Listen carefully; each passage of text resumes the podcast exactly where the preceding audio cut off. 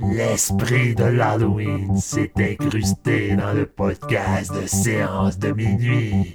Enfilez votre masque et savourez les suggestions de nos trois démoniaques podcasters.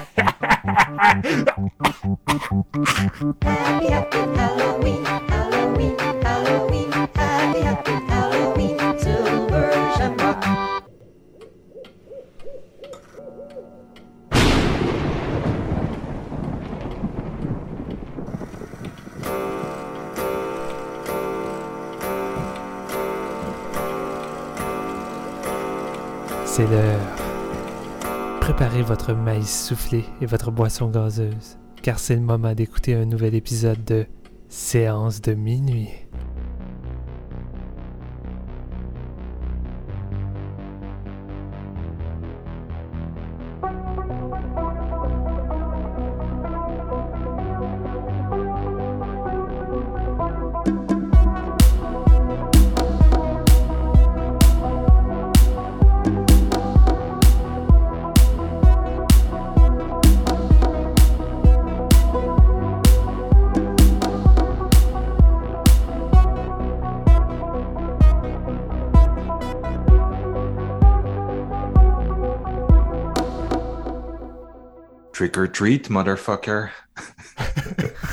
Bonjour tout le monde, bienvenue à ce nouvel épisode de Séance de minuit.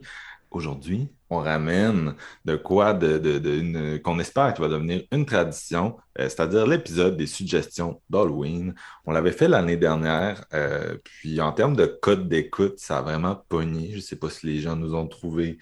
Euh, si des gens qui connaissaient pas l'émission nous ont trouvé sur Google, je sais pas ce qui s'est passé, mais euh, c'est ça, ça a été un hit. Puis euh, on a même eu euh, quelques personnes qui nous ont écrit Est-ce que vous le refaites? Ben oui, voilà, on le refait. C'est le fun ces épisodes-là. On fait, on chill, on jase de nos découvertes. euh, c'est relax, là. On va pas trop, on va pas trop loin dans le, dans le, dans la chicane euh, de est-ce que le prêtre fait trop de monologues ou pas. Donc, avec moi pour en parler aujourd'hui, euh, le guerrier du mois d'octobre, il est déjà à 15 films de ses 31 jours d'horreur, puis on est le 8.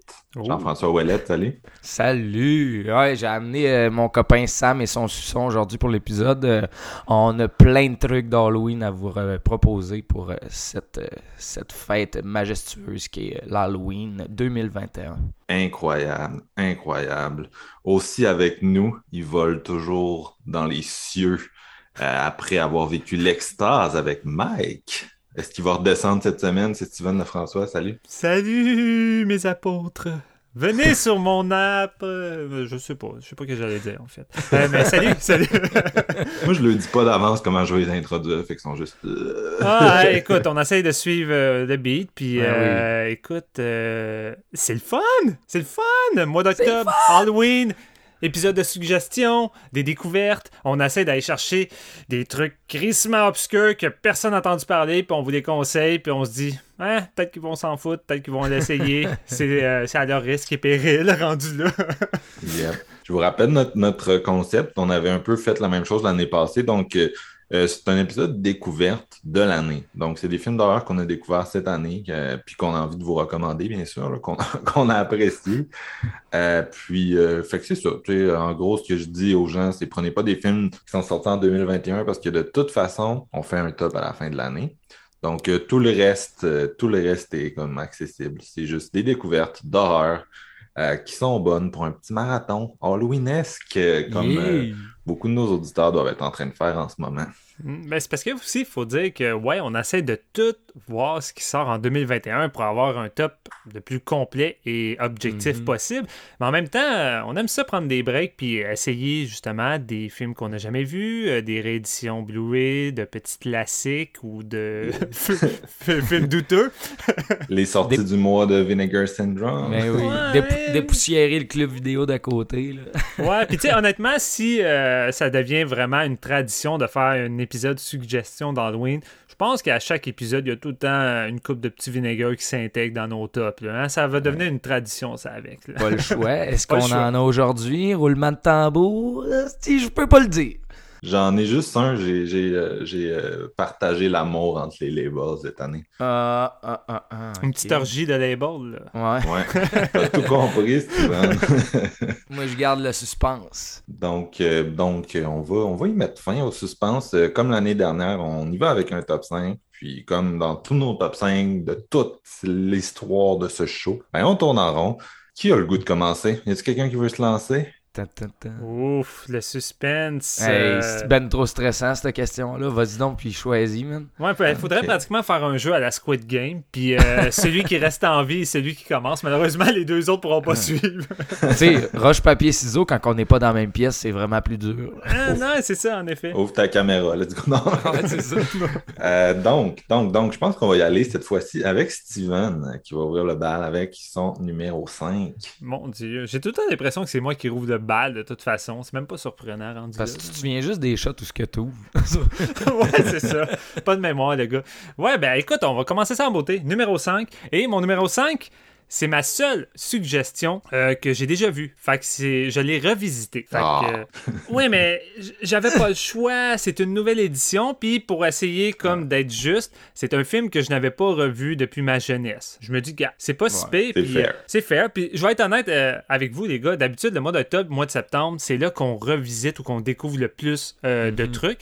Et moi, évidemment, j'ai pas eu le temps, tu sais, de d'essayer toutes mes éditions de Vinegar encore emballées, de Arrow, puis plein de trucs d'horreur. Fait que j'ai dû vraiment comme fouiller dans tout ce que j'ai pu découvrir au courant de l'année. J'ai- J'avoue que j'ai eu un petit peu de la misère. Fait que rendu là, je me suis dit, OK, si j'en étais un que c'est une revisite, les gars devraient pas m'en vouloir. Sinon, écoutez, euh, ben, vivez avec. C'est que c'est ça? Je fais ce que je veux. C'est un pays Let's libre, hein, hein, hein? T'es le maître de tes propres décisions. Non, c'est ça. Fait que j'y vais avec un, un TV movie. Et celui-là, j'ai l'impression que. Il n'y a pas grand monde qui a eu la chance de, le découvrir parce qu'avant, c'était difficile à trouver. Euh, je pense que c'était juste en, VHS. Puis c'est drôle parce que c'est quand même un bon lien avec ce que Marc parlait dans le premier, ben, pas dans le premier épisode, mais dans l'épisode de Midnight euh, Mass de Flanagan, mais également, euh, il en avait parlé, je pense, un petit peu dans l'épisode de Malignant.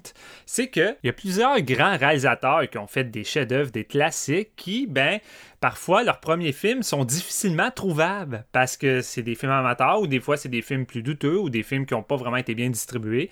C'est tout le intéressant de voir le premier film de réalisateur. Et là, j'ai un gros nom pour vous. Moi, aujourd'hui, je vais parler de Buried Alive de 1990, premier film de Frank Darabont. Qui est Frank Darabont? Écoutez, euh, Frank Darabont était considéré un peu comme Mike, comme euh, le, le digne héritier de Stephen King dans le sens, dans, en termes de- d'adaptation, qui a fait trois des, euh, trois des plus grands. C'est-tu trois? Je suis mélangé? Ou deux? En tout cas, deux. The, The Mist, The Green Mile, Ouais, c'est ça. The. Mist. Bon, ben, c'est ça. Trois. Trois des adaptations les plus populaires de Stephen King, des films qui ont marqué.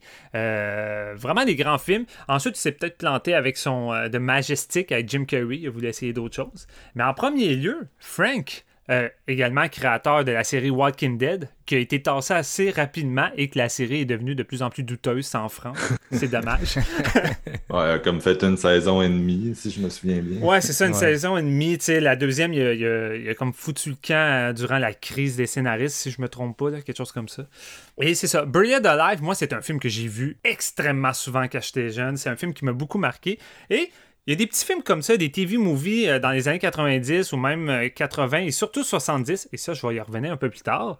Des TV movies qui souvent vont marquer euh, une génération, euh, même s'il y a des limitations euh, et que tu n'as pas la liberté ou le budget comme d'une grosse production, ben, des fois, les réalisateurs ont des brillantes idées ou juste euh, des excellents interprètes qui vont faire en sorte que ça va marquer. Je pense que Hit est un excellent exemple avec Tim Curry qui a traumatisé une grande partie de la génération. Buried Alive, c'est un peu plus euh, c'est un peu plus caché. C'est pas forcément un film, je pense, qui a marqué, mais à tous les gens avec qui j'ai parlé qui l'ont déjà vu jeune, il y, y a une couple d'images qui a quand même marqué les gens. Et pourtant, c'est un film assez simpliste dans son histoire. Ça met en vedette Tim Madison et Jennifer Jason Lee. Et je vais rajouter également William euh, Atherton, qui peut-être de nom vous dit rien, mais euh, de visage, vous allez le reconnaître. C'est le méchant de service, le bad guy, le gars qui est pas capable d'avoir un bon rôle parce qu'il y a trop une face de, de asshole puis de méchant. Et c'est une histoire vraiment basique qui semble sortir un peu d'un Tales from the Crypt. Sais, le genre de truc que tu aurais vu en une demi-heure, mais que là, ils ont réussi à faire euh, en long métrage de, de 1h20. Et euh, c'est euh, le personnage de Tim Madison et de Jennifer Jason Leigh qui vient tout juste de se marier. Ça fait un petit. Euh, ça fait pas ça fait pas longtemps qu'ils se sont mariés, ils se sont achetés une grande maison. Euh, Tim euh, a vraiment comme une vie de luxe, il travaille dans la rénovation de construction si je me trompe pas. Euh, elle est pas mal femme au foyer rendue là parce qu'elle était habituée de travailler en ville. Euh, elle avait une vie assez agréable en ville et Tim lui a dit gars, j'aimerais ça que tu m'accompagnes dans la campagne, on va avoir une belle vie. Malheureusement, le personnage de Jennifer est pas très heureuse et en fait, elle aime plus du tout euh, le personnage de Tim. Et elle va faire la rencontre de, leur médecin de famille qui est joué par William. Et elle va se lier avec cette personne-là. Elle va coucher avec, elle va tomber amoureuse. Et une bonne journée, alors qu'elle trouve pas une, façon euh, correcte de juste quitter cette vie-là, ce qui veut dire je t'aime plus, je voudrais qu'on se laisse. Pourtant, c'est assez simple, je crois. Euh, va organiser un plan avec euh, le médecin, celui de empoisonner Tim avec un poison rare d'un poisson pour toucher l'assurance de Tim et écoper de la maison et avoir tout l'argent pour pouvoir foutre le camp avec le médecin et être heureux. Ce qui va arriver. Malheureusement, Jennifer va pas avoir utilisé euh, suffisamment de poison pour tuer Tim, ce qui fait en sorte que Tim d'une manière que je veux pas forcément vous dire en détail parce que vous dites crime euh, pourtant euh, durant l'autopsie euh, et ainsi de suite et les préparations pour un enterrement c'est impossible qu'une personne puisse survivre et être encore en vie dans un cercueil le film arrive quand même à dealer avec ça. Tim va se réveiller dans son cercueil enterré vivant. Il va réussir à s'en sortir durant une nuit orageuse et pluvieuse et va se rendre compte de toute l'affaire que c'est sa femme qui l'a empoisonné, qui a une relation avec son médecin. Et de son côté, il va organiser un peu sa vengeance et essayer de les supprimer tous les deux en gardant ça secret. Go. C'est vraiment un subplot assez classique, je pense qu'on a vu assez régulièrement, puis surtout qu'il y a eu une grosse vague de ce type de film-là dans les années 90. Bah, c'est comme tu dis, ça fait creep show. Là, Ouais, vraiment, Ouais. creep show. Ouais.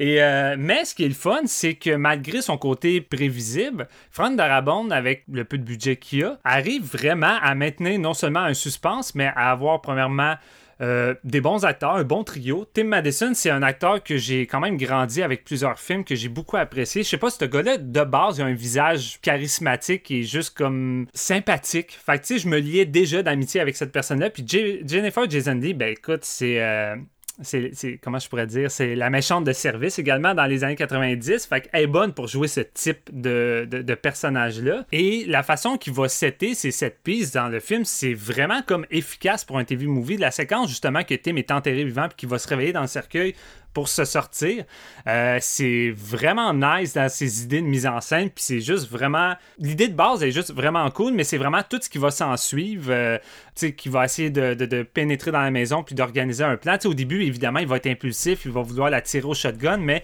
finalement, il va trouver que c'est trop facile. Fait qu'il va juste prendre son temps. Et t'as des, vraiment des séquences, malgré que ça a été tourné pour la télévision, qui sont vraiment comme. qui fait graisser des dents. Tu sais, justement, pour sortir du cercueil, il s'est vraiment comme charcuté les mains qui sont Ah. plein de coupeurs avec des bouts de peau. Puis il va juste. Ça, c'est une scène qui m'avait vraiment marqué, mais il va juste tremper ses mains dans un lavabo rempli de. C'est-tu du liode? De- je, je- je suis sûr. De quoi de même, là? Dude. Mais ah, puis là, t'as l'effet de la mousse, puis lui qui mord dans une serviette, puis qui roche, puis t'es comme, ah, tu sens la douleur, c'est vraiment intense. Et euh, non, c'est ça, tu t'as des petits moments par semaine même qui est vraiment cool. Et je pense l'aspect qui est vraiment surprenant et réussi, c'est tout l'aspect vengeance où qui va vraiment pas y aller dans la facilité. Il va utiliser la maison en tant que telle, leur maison, comme moyen de vengeance. Et je veux vraiment pas aller dans les détails. Ça serait le fun d'en dire un petit peu plus juste pour vous donner euh, de quoi d'alléchant, mais il va juste utiliser ces deux personnes-là, les enfermer dans la maison, puis utiliser la maison comme moyen de vengeance, puis de les désorienter. Euh, un peu d'une façon labyrinthique. Je pense que c'est tout ce que je vais vous dire. Mais c'est vraiment juste un petit film vraiment le fun. Puis je trouve ça intéressant de voir ça comme dans les débuts de Frank Darabont, qui avait déjà du potentiel en tant que metteur en scène, puis qui se débrouille avec peu. Et euh, c'est Kino qui l'a ressorti dans un nouveau transfert. Et euh, je trouve que c'est juste genre un, un des, petits TV movies marquants des années 90 qui est vraiment le fun à redécouvrir. Puis je pense que si vous êtes amateur justement euh, du, du mood Creep Show, Tales from the Creep, puis que vous avez vu toutes les saisons, puis vous essayez de trouver de quoi qui serait un peu plus euh, euh, dans ce mood-là, mais que vous avez jamais vu, je pense que Buried Alive est un excellent candidat. C'est un faux Tales from the Creek qui devrait vous faire plaisir. Et euh, c'est juste le fun aussi également, comme je dis, de, découvrir un premier film de réalisateur, puis avec un bon casting. Tu sais, c'est pas, c'est pas un film marquant, c'est pas un masterpiece, mais venant d'un TV movie, ça, ça délivre tout ce que j'attends. Et tu sais, c'est un film que j'ai pas revu depuis ma jeunesse, et encore aujourd'hui, en le revoyant, comme fait, c'est efficace, c'est sympathique, et euh, ça m'a pas fait l'effet, tu sais, des fois que tu revois un film qui t'a marqué, puis t'es comme, oh, ok, euh, c'était bon jeune, mais j'aurais pas dû le revisiter. Celui-là, il est encore le fun à revisiter, puis il y a vraiment des bonnes séquences, notamment la séquence du. euh, du fameux souper avec le, le- le poison, puis t'as le personnage de Jennifer qui hésite à est-ce que j'y donne, j'y donne pas, puis euh, vraiment il joue bien avec le suspense, puis c'est vraiment réussi, fait que c'est vraiment un, un petit TV movie euh, sympathique. Malade, malade, ça commence bien les, les festivités. Euh, Jean-François, toi, à l'inverse Oui. de Steven, tu disais que tu rushais à juste en, en- à te limiter à 5. Ouais, ben, qui a fait le cut? Qu'est-ce qui a fait le cut? J'en avais euh, pas mal. euh, j'ai revisité beaucoup de films euh, dans la dernière année puis tout. Puis une chance, euh, ça, je sais pas si je le disais sur le dernier épisode de recommandation, mais une maudite chance que je log tout sur Letterboxd parce que avec ma mémoire défaillante, j'aurais de la misère vraiment à me rappeler tout vraiment ce que j'ai vu dans une année. Puis là, ben avec ça, tu sais, je, scroll mon diary puis je suis comme ah ça c'est vrai, ça c'est vrai. Fait que j'ai fait une sélection et le numéro 5, euh, c'est un film de 1982 euh, que, que j'ai vu deux fois au courant de l'année, euh, qui a été réédité par Scream Factory. Ça s'appelle Superstition de Oh! James W. Robertson, qui a pas fait grand chose à la réelle, mais euh, qui était le, le DP sur euh, voyons, The Town That Dreaded Sundown en 60, euh, 76, si je me trompe pas. Petit film Euh, canadien. Ouais, c'est ça. C'est donc lui à la Real, il décide de nous proposer un genre de slasher surnaturel euh, avec une euh, sorcière qui a été exécutée dans les années 1600 et qui revient pour se venger dans le fond parce que Mm. euh, elle a pas nécessairement été exécutée en tant que telle. Elle a réussi à s'en sortir avec des tours de baliverne de sorcière, là. Euh, dans le fond, on- le film s'ouvre sur euh, deux jeunes euh, qui veulent, qui font un prank à un couple qui décide de baiser dans un char classique début 80. hein, c'est vraiment ce que, ce que j'aime de cette période-là. T'es dans ton élément, dans le fond. Ah ouais, ah ouais, c'est ça.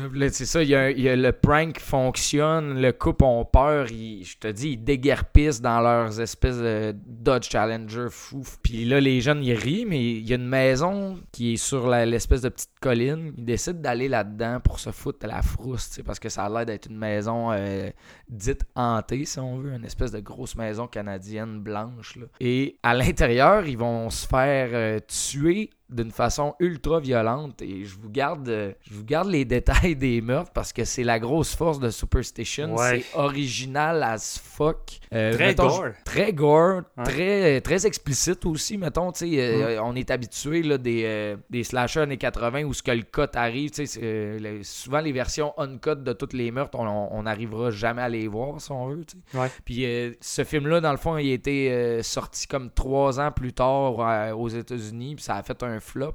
Mais il était vraiment charcuté d'une dizaine de minutes euh, à la base. Donc, c'est le genre de film que, tu sais, mettons, si le monde voyait ça au cinépark, ben, tu t'emmerdes royalement parce qu'il manque les 10 minutes qui sont bonnes dans le film, si on veut, tu sais. Ouais. Euh, ben, tu sais, je dis les 10 minutes qui sont bonnes, c'est tout ce qui est explicite parce que le reste de l'histoire, il est vraiment le fun à, à suivre, tu sais.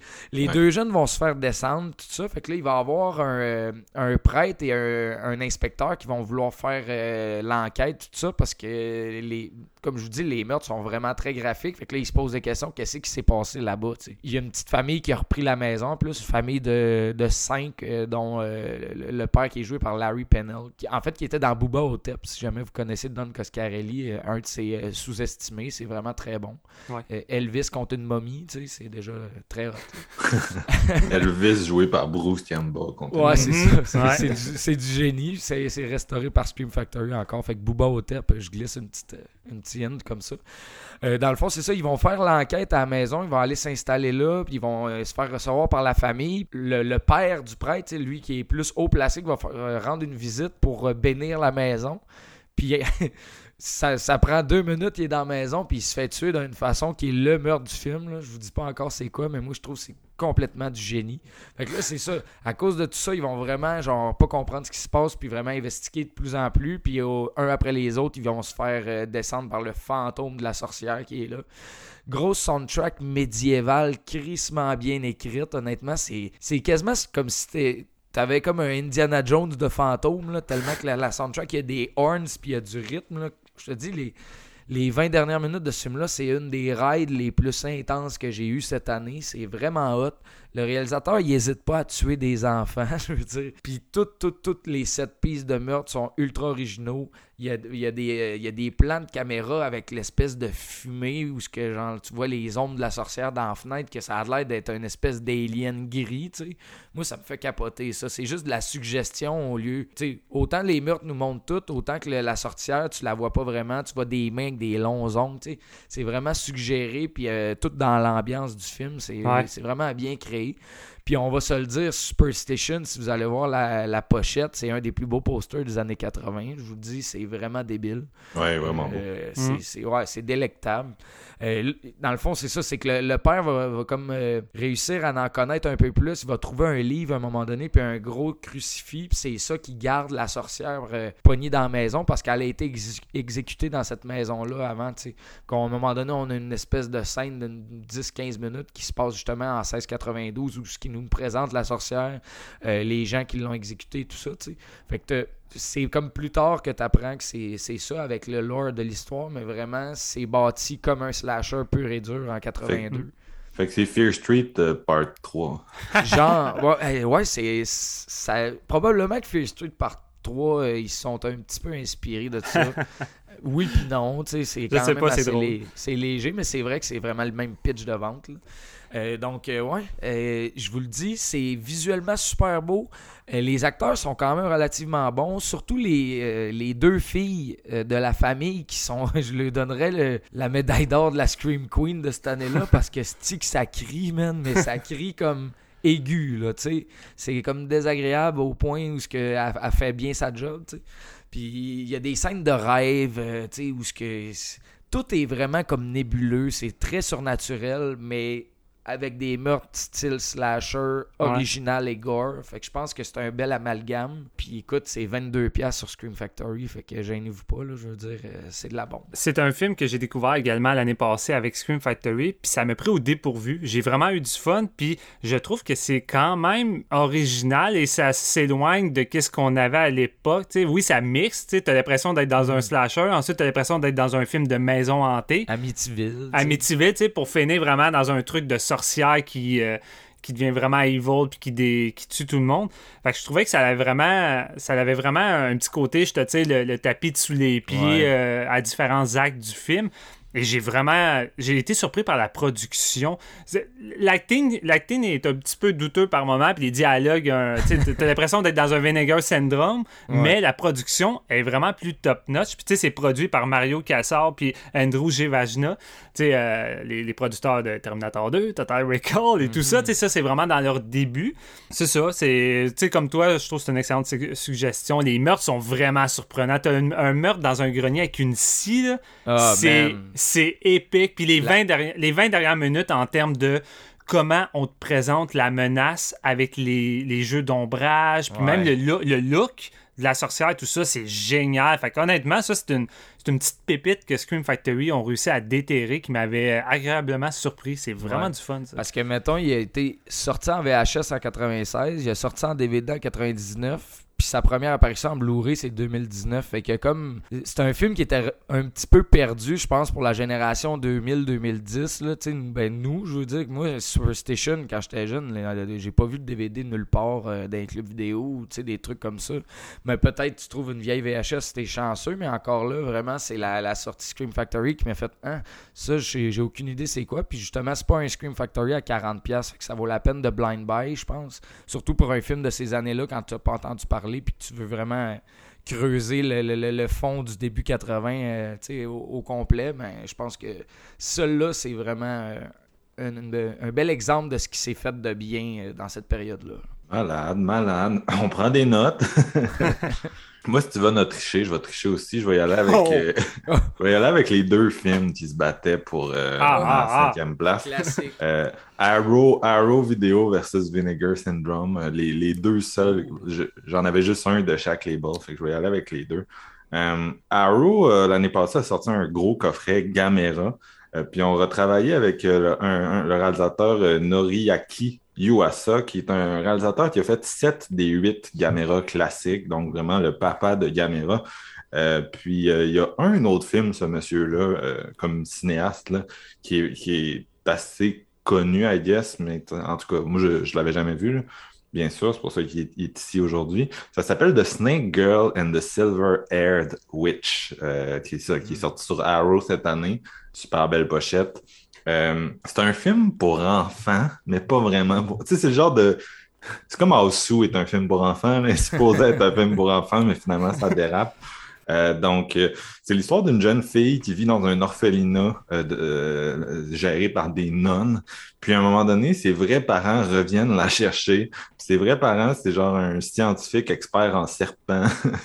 puis euh, elle, a, une mère, puis il y a comme une gouvernante. C'est vraiment pas genre, euh, c'est pas du monde paumé. Puis elle réalise qu'elle a une demi-sœur, genre mystérieuse. Euh, puis bref, la, demi-sœur serait ou serait pas la Snake Girl. C'est un film qui est vraiment traité. C'est traité avec un de, de la perspective de l'enfant, donc fait que ça a un côté très familial. Ça a vraiment un vibe de film de samedi matin. Si pour vous un film en noir et blanc des années 60 euh, sous-titré, ça fit, là. mais dans le sens que ça rappelle vraiment des gros effets cadéiloscopiques, une perspective enfant, enfant, enfantine, vraiment euh, innocente, euh, puis un gros vibe de conte en général. Les effets, les effets sont vraiment le fun, tu sais. Puis euh, c'est ça, c'est sûr que c'est construit comme une espèce d'enquête. Puis des fois, les, ces films-là euh, qui sont construits comme des enquêtes, ça vieillit pas bien parce qu'on est rendu, en tant qu'audience, on est rendu un peu jaded. Puis euh, bon, en, en partant, écoute, euh, écoute un film euh, destiné pour un jeune public à 30 ans, déjà là, c'est sûr que euh, des fois, euh, ce qui est une surprise pour le pour les tout petits ne l'est plus pour toi. Fait que c'est sûr qu'il y a des il y a quelques passages où c'est un peu plus long, mais j'ai vraiment j'ai vraiment tripé. Puis on parlait de sorcières aux ongles longs, il y en a une là-dedans aussi là, qui, Ah, qui ah. collabore avec notre euh, notre Snake Girl. Puis euh, c'est le genre de film que le payoff est juste vraiment le fun. Mais tu sais, en tout cas, c'est un payoff genre Bond des années 60. tu sais, C'est gros, euh, mais c'est vraiment un film d'Halloween le fun. Avec une, euh, une femme serpent, des meurtres, mais tu sais, des genres de meurtres que c'est genre, euh, tu vois le tueur, mais tu vois pas sa face. Puis là, elle prend un serpent dans un bocal, puis elle lance genre à la, à la, à la femme de ménage, pardon. Euh, fait que tu sais, c'est- tout le temps cette espèce de vibe-là, un peu euh, euh, friendly, mais qu'en même temps, t'es comme. C'est juste un peu trop trash pour les enfants, mais c'est quasiment un film pour enfants. Puis là, t'es comme, je sais pas ça, c'est qui le public de Monsieur euh, Yuasa. Euh, puis comme je disais, c'est le papa de Gamera, mais c'est sûr que Gamera, les meilleurs Gamera, c'est l'RAC, donc les trois des années 90, c'est celui des années 2000, celui qui a, ceux qui a pas réalisé, donc. Fait que Snake Girl, c'est peut-être un de ses meilleurs achievements, mine de rien. Puis euh, c'est ça, c'est un, c'est juste un film le fun d'Halloween, comme je dis, un film de samedi matin, là, pas un truc genre de euh, intense, là, mais c'est le genre de film qui te met dans le vibe, parce que c'est un film de monstre, tout simplement. Puis avec euh, le, le- toujours en gardant l'espèce de côté, c'est ça, j'ose pas dire enfantin, mais j'arrête pas de dire, j'arrête pas de dire une chose et son contraire, là, mais il y a, y a vraiment une espèce de vibe euh, innocente là, à travers tout ça. J'ai vraiment eu du fun. Puis euh, mon Vinegar, le seul que j'ai euh, cette fois-ci, je sais pas si je l'ai dit, mais euh, un, un des kings que je me suis découvert dans ma vingtaine d'horreur, c'est l'horreur régionale. Puis Vinegar Syndrome est très fort là, en matière d'horreur régionale, c'est-à-dire des trucs un peu amateurs, parfois euh, shootés sur vidéo, euh, souvent euh, tournés vraiment dans la région du réalisateur, là, en dehors du système, en dehors de tout système, souvent par des cinéastes qui vont juste avoir fait un film. C'est beaucoup ça avec Vinegar. Euh, J'avais beaucoup, beaucoup, beaucoup aimé euh, Blood Beat, qui, est, qui est un Ouais. exemple parfait Ouais. de ça, qui est un des, un- une des belles petites pépites que Vinegar a exhumé. Euh, puis cette année, on fait un coffret qui s'appelle Homegrown Horrors Volume 1. J'espère vraiment qu'il va y avoir un volume Ouais. 2 en passant. Euh, qui est pas mal pour moi le, le truc Vinegar que je vous recommande le plus qui est sorti en 2021. C'est vraiment pour moi, bien sûr, parce que on s'entend, Vinegar, c'est tout le temps sur la fine ligne entre est-ce que c'est le fun puis est-ce que c'est médiocre? Puis euh, je pense qu'il n'y a aucun être humain qui peut trouver tous les films qui sortent le fun. Ouais. Tous ces films-là vont être médiocres pour la moitié. Même le public cible de Vinegar, Vinegar Syndrome, chaque film, il y a du monde qui vont être comme est-ce que j'embarque pas? Puis il y en a qui vont être hey, j'embarque totalement. Puis moi, c'est sûr que c'est ça, les trucs euh, d'horreur régionale, c'est ça. Moi, je suis tout le temps plus attiré par ça. Fait que j'étais vraiment excité par ce petit coffret. Donc, puis dans le coffret, il y a trois films. Il y a Final Exam, qui est un truc de deux heures, qui est peut-être le, le maillon faible du, du lot. Il y a Winter Beast, que je vous recommande d'avoir une fois dans votre vie. Je vais peut-être revenir là-dessus 30 secondes tantôt. Euh, puis il y a Beyond Dreams Door de Jay Wolfell, qui est le film, bien sûr, que, de mon numéro 5. Beyond Dreams Door, qui est le film, oubliez tout ce que vous avez entendu à l'école de cinéma, toutes les règles de scénarisation entourant l'univers des rêves, toutes les règles de mise en scène. Beyond Dreams Door les prend, puis il est calisse par la fenêtre. Et étrangement, c'est un film qui marche, mais tu sais, qui marche vraiment beaucoup. Euh, J'ai été agréablement surpris par cette découverte-là. euh, qui est clairement, selon moi, le meilleur film que Vinegar sorti en 2021. Donc, qui raconte euh, l'histoire de Ben qui va à l'université, puis qui fait des rêves, puis qui a un démon dans ses rêves, puis que ses rêves, puis sa réalité sont de plus en plus confus, parce que le film en a rien à torcher de la logique. Fait qu'on rentre dans une espèce de nightmare logique vraiment avancée. Euh, puis euh, c'est ça, Ben va euh, chercher de l'aide, mais plus il parle de son démon, ça fait juste étendre le reach, donc, puis il est capable de s'en prendre à son entourage. Euh, fait que c'est ça, c'est vraiment, c'est un espèce de film surréaliste, complètement fou, euh, avec de l'acting vraiment très moyen, mais que ce qui est le fun avec ces films-là, souvent, c'est que l'acting, tu sais, tu commences, puis l'acting est comme, ah, mais à un moment donné, durant le film, tu ease into it, genre, tu t'acceptes un peu le personnage, puis ça devient un peu friendly, tu sais, c'est pas médiocre comme acting, c'est juste très limité, mettons. Donc, euh, c'est ça, le personnage de Ben qui m'est fort sympathique. Puis c'est un film qui va vraiment aller en s'amplifiant. Tu sais, ça commence, puis t'es comme, ah, c'est pas pire, c'est pas pire. Mais en même temps, il y a comme, tu sens un peu plus les limites du film, mais plus il va aller dans le batshit crazy, puis il va tout lancer sur le mur en s'en crissant, là. Il est comme, il est comme, let's go, on y va, puis on tombe dans une espèce d'ambiance de cauchemar. Puis moi, j'aime beaucoup ça, euh, les ambiances de, cauchemar, justement, bien rendues, où il y a aucune, il a aucune logique, puis le personnage est comme, un peu, c'est ça, à la merci de, de, de tout ça. Euh, fait qu'il va aller loin là-dedans avec des effets pratiques vraiment le fun, euh, du gore. Puis, euh, c'est un côté shot on vidéo qui, avec le transfert magnifique de Arrow, comme d'habitude, qui donne vraiment à la, à la direction photo une espèce d'esthétique particulière. Il y a comme un côté, je sais pas, il y a vraiment quelque chose de palpable dans cette direction photo-là. Puis, euh, puis c'est ça. Euh, C'est, faut vraiment, faut vraiment que vous tolériez un film où euh, il y a constamment des scènes que t'es comme, c'est-tu un rêve, c'est la réalité, puis t'es juste confus, puis c'est pas Inception, là, tu. Mais en même temps, c'est, c'est extrêmement euh, divertissant comme film, puis surtout, c'est capable de venir te, te donner euh, l'espèce de mood un peu de, d'angoisse, d'horreur que ça veut créer. Fait que le fait d'être capable de faire ça avec des moyens euh, aussi rudimentaires, dans une université, moi je dis bravo. Tu sais, ça, mettons, le, le contexte me faisait penser au film, euh, c'était-tu Come True à Fantasia, là, avec la jeune fille qui Ouais. Ouais. ne veut plus dormir? Ça me faisait penser à ça, tu sais, à l'université avec, avec tout ça. Sauf que Come True, tu sais, ça reste un film qui veut être sérieux, qui veut être pris au sérieux avec... euh, Beyond Dreams Door, c'est la version, c'est ça, euh, horreur régionale, no budget de, de, de, de, de ça. Puis euh, là où Come True, j'étais comme Ah, c'est bien. Beyond Dreams Door, j'étais comme Yeah! fait que des fois, euh, on, on est surpris. On est surpris. Puis dans, dans ce coffret-là, les gars, il faut voir Winter Beast. Winter Ouais. Beast, c'est pas un film que je peux dire que c'est bon, mais euh, si vous êtes un fan d'horreur, euh, tu sais, qui, qui aime ça, euh, explorer les, les trucs, les trucs louches un petit peu, mais louches mais efficaces, mettons. Euh, faut que vous voyez Winter Beast une fois dans votre vie, là. Une espèce de, de, ah, des- de la, l'acting de Beyond Dreams Door, c'est, c'est, ça mérite des Oscars, là, comparé à celui de Winter Beast, avec des personnages qui sont dans une espèce de petite ville du Colorado, si je me trompe pas, en tout cas, je suis plus sûr, mais un petit état montagneux là, aux États-Unis. Puis le, le- tout le monde est genre. ah, Il y a, il y a comme une espèce de trail qui est hanté par des, des bébites en claymation, mais géantes. Tu sais, c'est des kaiju en claymation dans un film de d'horreur régional qui s'en prennent au monde. Puis là, à un moment donné, il- tu vires dans une espèce de trip lynchéen avec des tueurs fous puis des genres de figures fuckées. Puis j'assume mon lynchéen parce que t'as une grosse vibe Twin Peaks quand t'écoutes ça.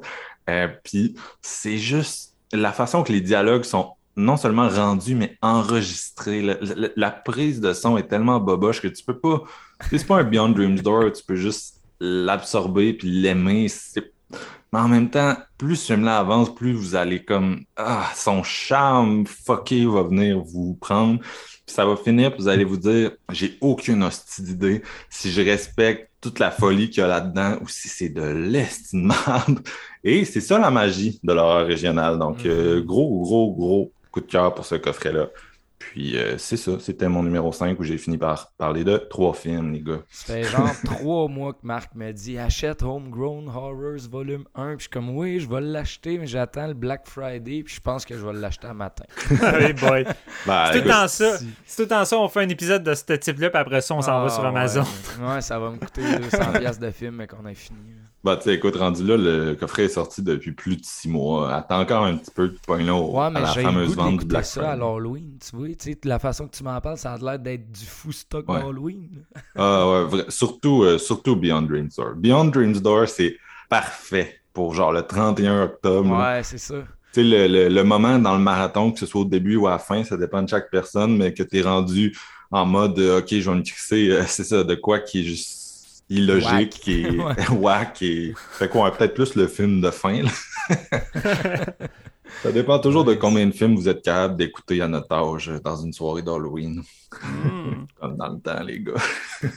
Comme dans le temps.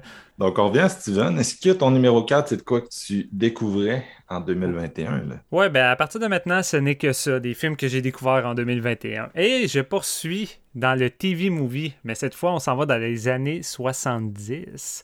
Et euh, celui-là, c'est un, c'est un petit film qui a quand même un, un- un petit aura de culte euh, alentour de lui, mais euh, comme un peu Buried Alive, euh, le film n'était pas vraiment trouvable. Il n'y avait pas de, de belles éditions ou de DVD. Fait que Kino ont récemment sorti un beau petit Blu-ray parce que Kino sauve, sauve la plupart des TV movies, je pense, rendu là. Ouais. et, et dans un nouveau transfert 4K, vraiment cool. Et c'est un film que je, personnellement, je connaissais peut-être de nom, mais que j'ai jamais vu, que j'avais jamais réellement attendu. C'est après, en fouillant un petit peu plus, que je me suis rendu compte que ça avait un petit aura culte. Et avec son titre, ça peut, ça peut porter, euh, pas à confusion, mais ça peut laisser du doute, parce que c'est le genre de titre qu'en temps normal, tu te dis, ça va être un gros nanar. Et euh, de nos jours, c'est le genre de production avec ce, ce genre de titre-là qui est considéré comme des so bad it's good volontaires. Et ça, c'est pas de quoi que je tripe. Ça s'appelle Killdozer de 1974. c'est réalisé par Jerry London. Et ça met quand même en vedette euh, un casting de vétérans. Clink Walker, Carl Betts, euh, Neville Brent, James Wainwright. Peut-être des noms que sur le coup, ça vous dit rien, mais c'est vraiment des grands noms. Euh, autant il y en a que, que, que joué dans des grosses productions euh, de, de l'époque, notamment Clint Walker. Euh, D'autres qui ont joué dans plus des, des- des petites séries B d'horreur dans les années 50, les années 60.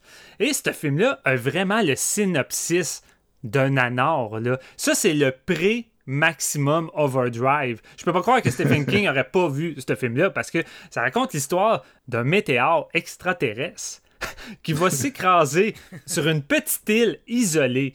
Et sur cette petite île isolée, il y a des gens de la construction, une petite équipe qui travaille là dans un ancien building euh, d'aviation de, la Deuxième Guerre mondiale. Euh, sont là pour détruire tout ça, rénover. Puis évidemment, ben, à force de creuser, ils vont tomber sur le fameux météore. Météore qui va se connecter au bulldozer et qui va avoir une conscience avec un bruit bizarre, un petit euh, rayon lumineux, vraiment un son strident des années 70, weird pour dire que c'est vraiment une menace euh, qui vient d'ailleurs. Et à partir de là, le bulldozer va de façon sneaky tuer un par un au début les travailleurs, ce qui va créer de la tension entre l'équipe à ne pas comprendre qu'est-ce qui se passe, mais qu'en plus l'équipe est isolée. Puis la petite radio, euh, ben ça a l'air que les communications fonctionnent pas très bien. Fait que, isolé, des morts qui s'accumulent, on sait pas trop ce qui se passe. Qu'est-ce que le Killdozer va faire de plus? Aïe, aïe, man.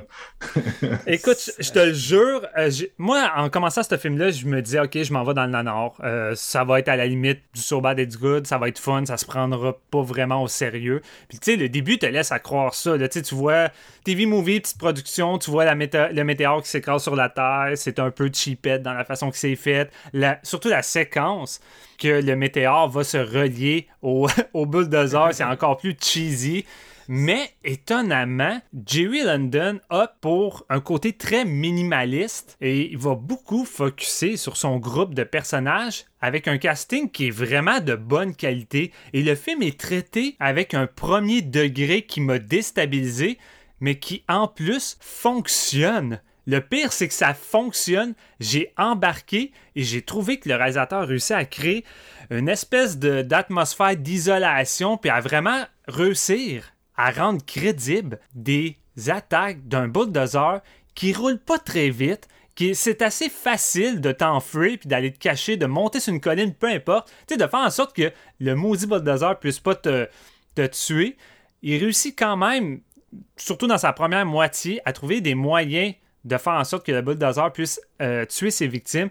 Je dirais qu'il réussit peut-être un peu moins bien à justifier les attaques et les confrontations vers la finale où tu dis, OK, il y a, d'autres moyens que, que ça. Et ça perd peut-être un petit peu dans son, dans, son suspense, son trailer qui est moins efficace dans son dernier acte, alors qu'au début, euh, c'est mieux, euh, mieux géré.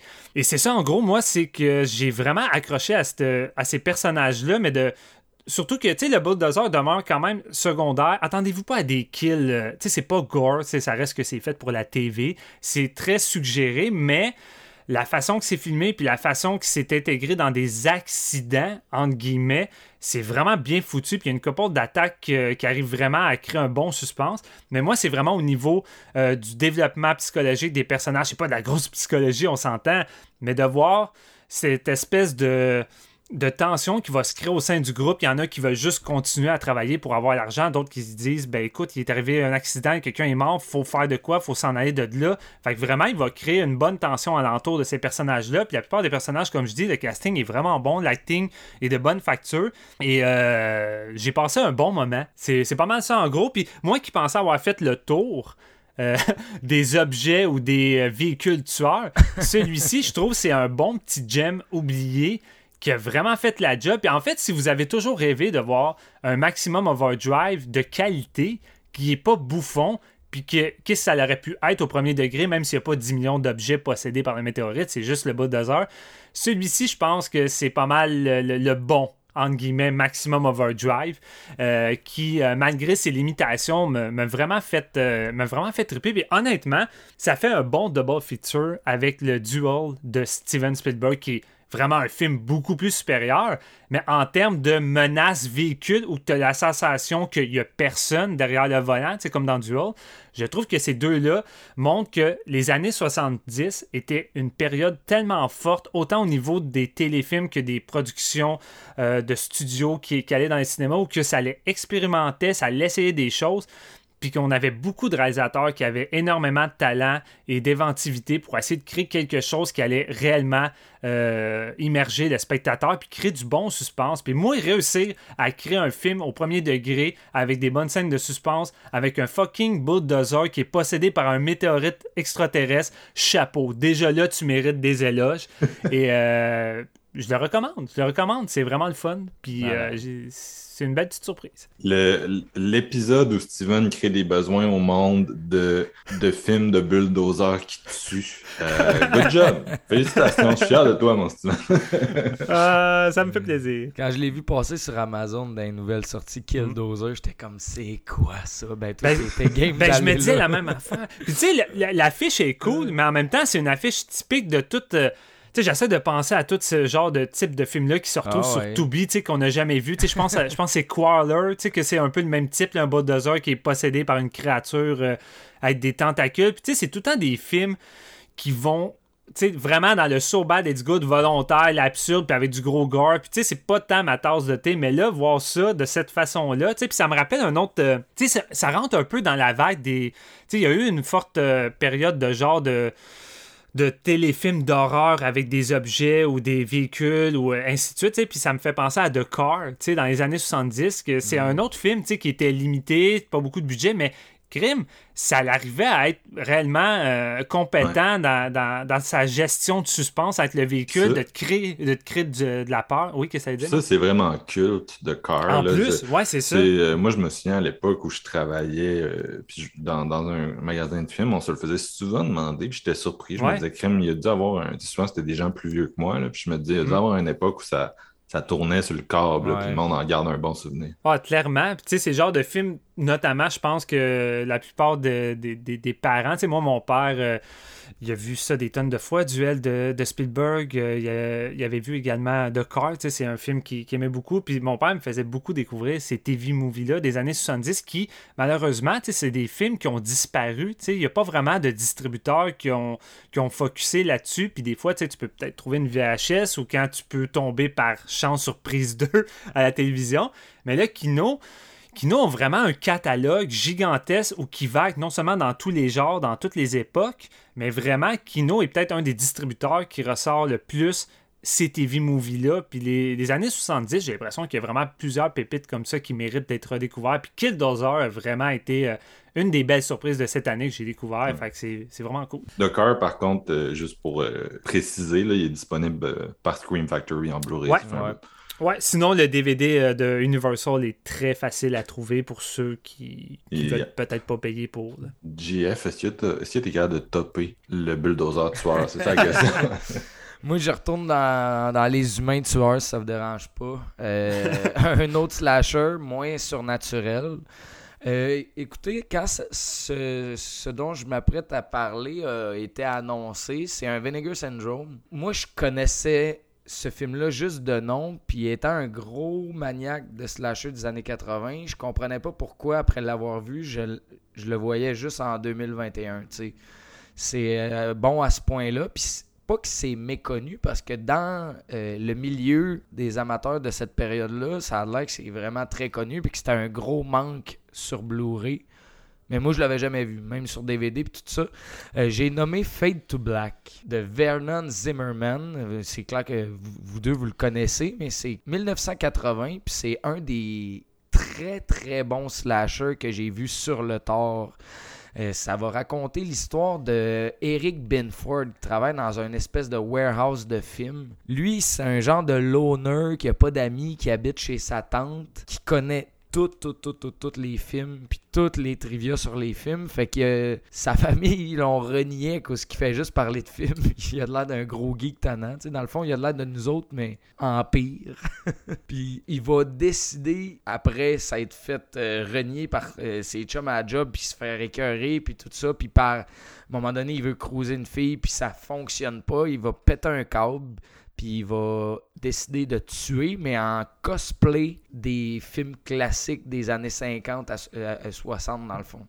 C'est vraiment, vraiment, je trouve, un pitch de génie parce qu'il va comme justement recréer puis se déguiser dans certains tueurs. À un moment donné, il y a Dracula, à un moment donné, il est dans une espèce de, de cowboy des années 50, je me souviens plus son nom. Euh, il va cosplay de momie. C'est vraiment euh, comme un film pour les amateurs de films, si on veut. tu sais. Euh, puis Dennis Christopher qui incarne le personnage principal, il est vraiment vraiment très fort dans sa, personnification de l'espèce de jeune ado fou qui tripe ses films. C'est un, chain smoker en plus, qui est tout le temps en pause en train de fumer des clopes puis à se faire tabasser sa gueule à cause qu'il parle de films. C'est vraiment un concept très très très axé sur euh, le geek si on veut. Euh, Christopher, Christopher qui a joué dans Hit entre autres, il a joué dans Django de Tarantino aussi. Euh, donc un acteur qui est quand même vraiment là. C'est, typique 1980 là, dans le pic du slasher, mais vraiment bien fait. Il y en a énormément dans, dans, dans ces années-là qui sont comme bons sans plus. Honnêtement, de sortir un 4, 4.5 sur 5 de ce période-là que je connaissais pas, ça m'a vraiment surpris. Euh, J'imagine, toi, Steven, t'avais vu ça euh, dans le temps. C'est... Ouais, ouais, ça fait longtemps. Là. Ouais. Euh, écoute, c'est une restauration 4K euh, de Vinegar Syndrome. euh, vraiment du génie. Écoute, le, le- le suivre quand il, il décide, mettons, de se déguiser en Dracula puis de pogner quelqu'un dans une ruelle ou des trucs de même. Quand il, le gars, il est comme cinglé puis fêlé en même temps, mais il tripe sur le cinéma à un point tel que ça, ça en est maladif. À un moment donné, il y a une, il y a une scène où il, se crosse dans sa chambre en regardant un poster de Marilyn Monroe, puis t'as Halloween qui joue en arrière. Là, il y a vraiment juste des films, puis sa petite TV dans sa petite chambre, puis sa tante qui, qui écrit après tout le temps. C'est vraiment. Moi, je le voyais comme un, je le voyais un peu comme un Randy, mais tordu, tu sais. Ouais, ouais, ouais. Ça ouais. ressemblait à ça. Puis ce qui est weird avec ce personnage-là, c'est que tu peux facilement t'identifier à lui en tant que fan de films d'horreur. Ouais. Mais tout ce qu'il va faire par la suite, t'es comme.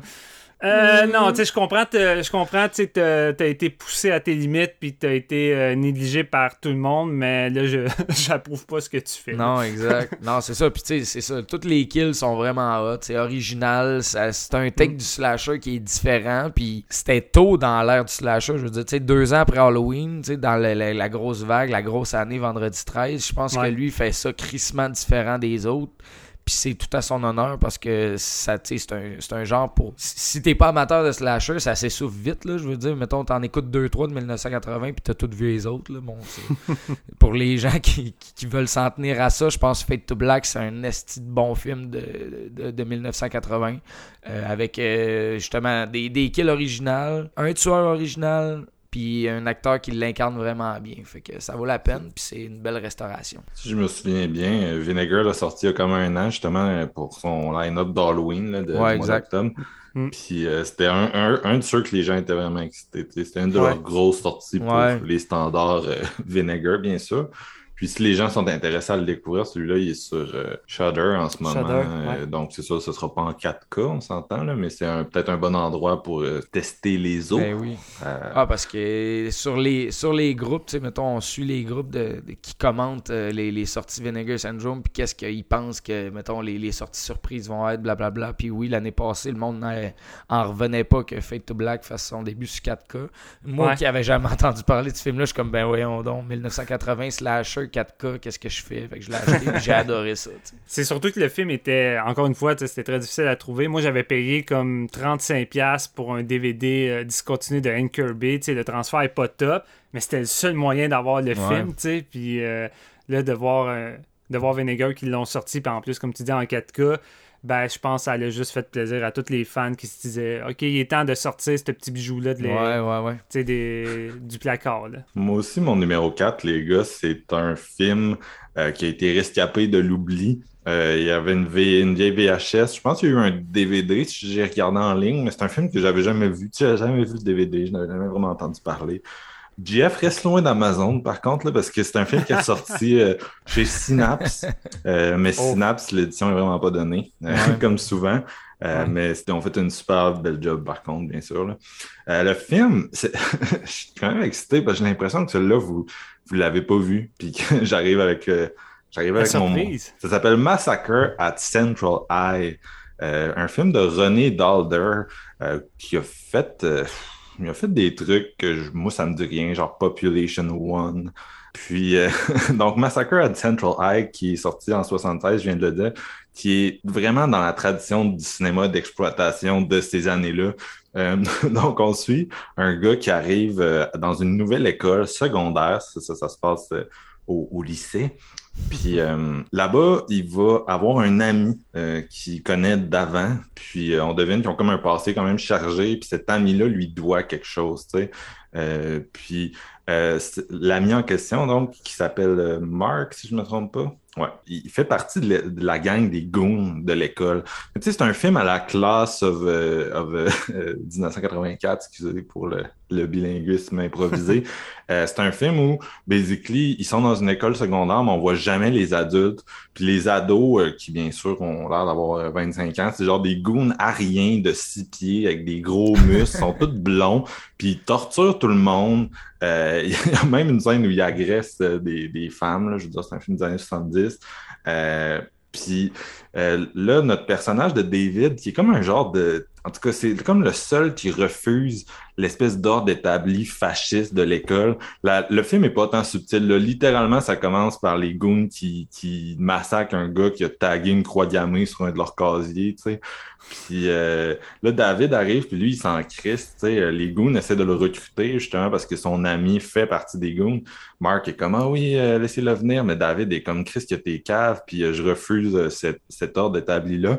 Puis bref, à un moment donné, durant justement la, la scène où euh, les personnages essaient d'agresser euh, des femmes, David va, va lui crisser une volée, parce qu'il y a quoi d'autre? Puis après ça, euh, les, les, goons, les goons l'ont pris en grippe. Là, David commence une espèce de romance avec la, la copine de Mark parce que c'est elle le compas moral. Puis euh, elle réalise que Mark, c'est un peu un as, puis que David, c'est comme la bonne personne. Fait que ça devient l'espèce de héros de l'école, mais les bullies vont, euh, vont s'en prendre à lui d'une façon hyper vicieuse. Et quand Mark va retourner, euh, excusez, quand David va retourner à l'école par la suite, désormais handicapé, il va se venger. Il va se venger. Puis c'est- gros, gros film d'exploitation, mais c'est tourné avec vraiment, là, il y a de l'ambition dans la façon que c'est shooté. Euh, au début, j'avais quasiment l'impression que le gars avait, avait écouté Salo puis qu'il avait écrit ce film-là en réaction à ça. Tu sais, sans dire que c'est aussi trash ou que c'est aussi bon. Euh, visuellement, euh, tu sens comme qu'il joue un peu avec ce playbook-là de faire salaud à l'école secondaire. Il y a des scènes de meurtre qui sont vraiment spectaculaires. Genre, c'est comme des espèces de... la façon que David s'en prend à eux, c'est pas nécessairement des kills de slasher, c'est genre des, accidents qu'il va causer euh, chez les goons. C'est comme des grosses cascades vraiment intenses. Euh, Il y a un accident de deltaplane, mais la scène de deltaplane où t'as comme des... Tu sais, c'est pas juste les gars dans le ciel, c'est genre la caméra est sur le deltaplane, puis t'as des gros shots, euh, genre de... Je sais pas si ça a été pris à l'hélicoptère ou whatever, du sol, puis t'as le gars qui vole en deltaplane, puis toi, tu le sais que David a comme euh, saboté le deltaplane d'un des gars. Fait là, tu le regardes juste voler, puis sincèrement, c'est spectaculaire. Grosse scène vertigineuse avec un finish hyper gore. Euh, c'est vraiment un film là, qui qui est c'est ça, c'est quand même trash. En même temps, il y a comme un gros côté politique, bien sûr, c'est de la politique de cinéma d'exploitation. Ben, c'est parce qu'éventuellement, David va, euh, va les tuer, les goons. Il y a comme un aftermath, là. il y a vraiment un 30 minutes de après que les goons soient partis, puis il y a comme un vide politique, entre guillemets, dans l'école secondaire qui marchait à la peur, la violence et l'autorité. Qui qui va rentrer dans ce dans un nouvel espace-là. Puis en tout cas, c'est un film qui va quand même aller euh, être assez intéressant dans sa psychologie de personnage, euh, des structures politiques, de la violence. C'est relativement, c'est relativement surprenant. C'est vraiment bien filmé. Puis euh, l'acting, tu sais, c'est pas, euh, c'est pas l'acting de l'année, mais ça, j'ai trouvé ça correct là, pour un film d'exploitation. Euh, j'ai trouvé que les, les, les, ça, les comédiens étaient, étaient assez bons.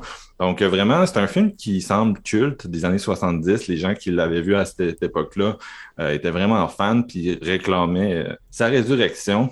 Synapse l'a fait et c'est vraiment un must. Je vous le recommande beaucoup. Nice. Non, moi, tu me l'as vendu avec le deltaplane. Ouais. C'est sûr. Ah, tu vas capoter, man. Si tu peux voir ça à un moment donné, c'est pile ton Ouais. style. Tu sais, c'est du cinéma d'exploitation, mais tu sais, c'est du cinéma d'exploitation à la, à la Hobo et a Shotgun, là, avec ouais, euh, le gars qui arrive dans une espèce de traumoville euh, à l'école secondaire, tu sais, puis qui va Ah. comme, il est comme, euh, ah, fuck off, fuck tout, je vais faire sauter l'école, je vais tout, tu sais, je vais, je vais dynamiter les, les, les structures en place, puis euh, c'est ça. Le- le- les, les goons se tapent sa gueule, puis c'est vraiment le fun, c'est vraiment le fun. C'est la, la façon qu'il filme l'école secondaire, comme je disais, tu sais, il n'y a pas d'adultes, rien, puis il est vraiment capable d'aller chercher un es- euh, quelque chose euh, à travers tout ça. Malade. Malade. On est rendu à nos numéros 3, les gars. Et Steven, Déjà? euh, c'est revenu à toi. Déjà, déjà. Ah, celui-là, celui-là, ça a vraiment été une surprise. Je m'attendais à rien. Tu sais, quand t'essayes juste un truc de Vinegar, évidemment que t'as jamais entendu parler, puis tu dis ça passe ou ça casse. Celui-là, il a vraiment passé. Puis quand je regarde la réception sur Letterboxd ou de la plupart des gens, je suis comme Chris, euh, je suis tout seul?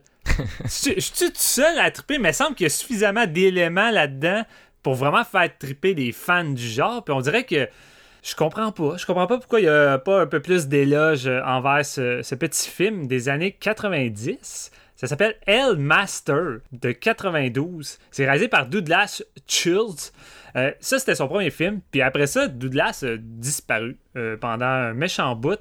Et euh, il a fini par revenir avec un petit film que toi, puis, euh, toi moi, Marc, on avait vu à l'époque de Horror Web. Ça s'appelait Mimesis Night of the Living Dead. là. Je sais pas si tu te rappelles de ça. Qui Ah. était, euh, Tu sais, l'idée de base était bonne, là, mais C'est c'était minable. c'était minable dans son exécution.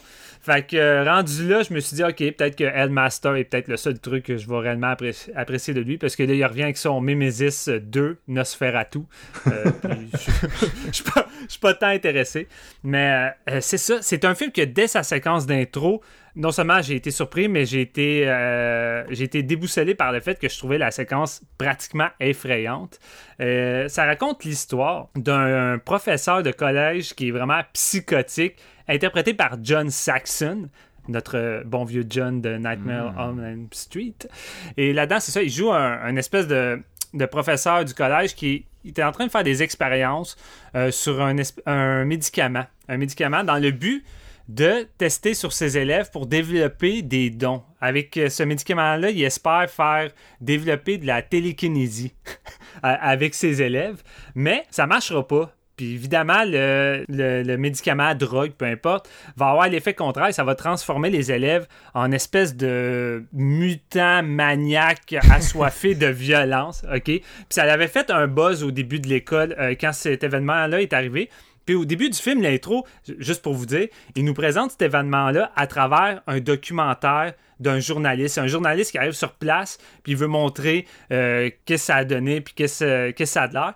Fait que c'est tourné un peu à la manière d'un fan footage, tu sais. Mais l'éclairage, puis la façon que c'est c'était avec une petite musique inquiétante, tu sais, t'as le journaliste qui descend dans le sous-sol, puis t'arrives dans le sous-sol, il y a pas d'électricité, puis c'est un bordel, tu sais, quasiment comme des... avec des... euh, avec des sans-abri, puis la façon que c'est shooté, puis montré comme si ça avait, comme si c'était un culte qui est arrivé de quoi avec du sang partout, puis du monde qui bouge de manière bizarre, caché dans des trous. J'étais comme, man, cette séquence d'intro là est vraiment freakante puis efficace. Puis tu sais, je m'attendais pas forcément à ça d'un Vinegar Syndrome. Puis ensuite, un coup qu'on nous a présenté ça, on en revient dans le présent. Et là, on est plus dans un Vinegar euh, Syndrome euh, standard. On en revient à plusieurs décennies plus tard, euh, dans le collège où tout semble avoir été réglé, tout est correct. On va suivre un groupe d'élèves, un groupe d'élèves qui semble sortir d'un slasher, dialogue stupide, mal écrit. Les acteurs sont vraiment pas bons. Par moments, ça s'étire sur certains dialogues, mais le réalisateur a vraiment un don pour amener une atmosphère, des idées visuelles, mais surtout une menace planante qui me rappelait beaucoup euh, du Cliff Barker. C'est pas loin d'un Hellraiser dans sa façon d'intégrer l'enfer dans ce collège-là, parce que les démons du passé, John Saxon est de retour avec ces espèces de mutants violents. Il se promène à travers, de, à travers la ville avec une espèce de boss décoré comme un genre de Jesus freak. Mais la façon qu'il présente la menace, qui commence à faire des kills, c'est tout le temps au début suggéré vraiment de façon tranquille, mais avec des attaques vraiment bien setées, vraiment inquiétantes. Puis un coup qu'on va s'incruster dans le, collège avec notre groupe de jeunes, ça devient un huis clos, puis vraiment type slasher, mais enlève le tueur masqué, puis intègre comme si c'était une porte sur l'enfer qui s'ouvrait avec des, des, plusieurs vilains différents, avec des maquillages crissement réussis, du gore efficace, des idées visuelles qui semblent sortir d'une production italienne avec des jeux de couleurs, des jeux d'ombrage.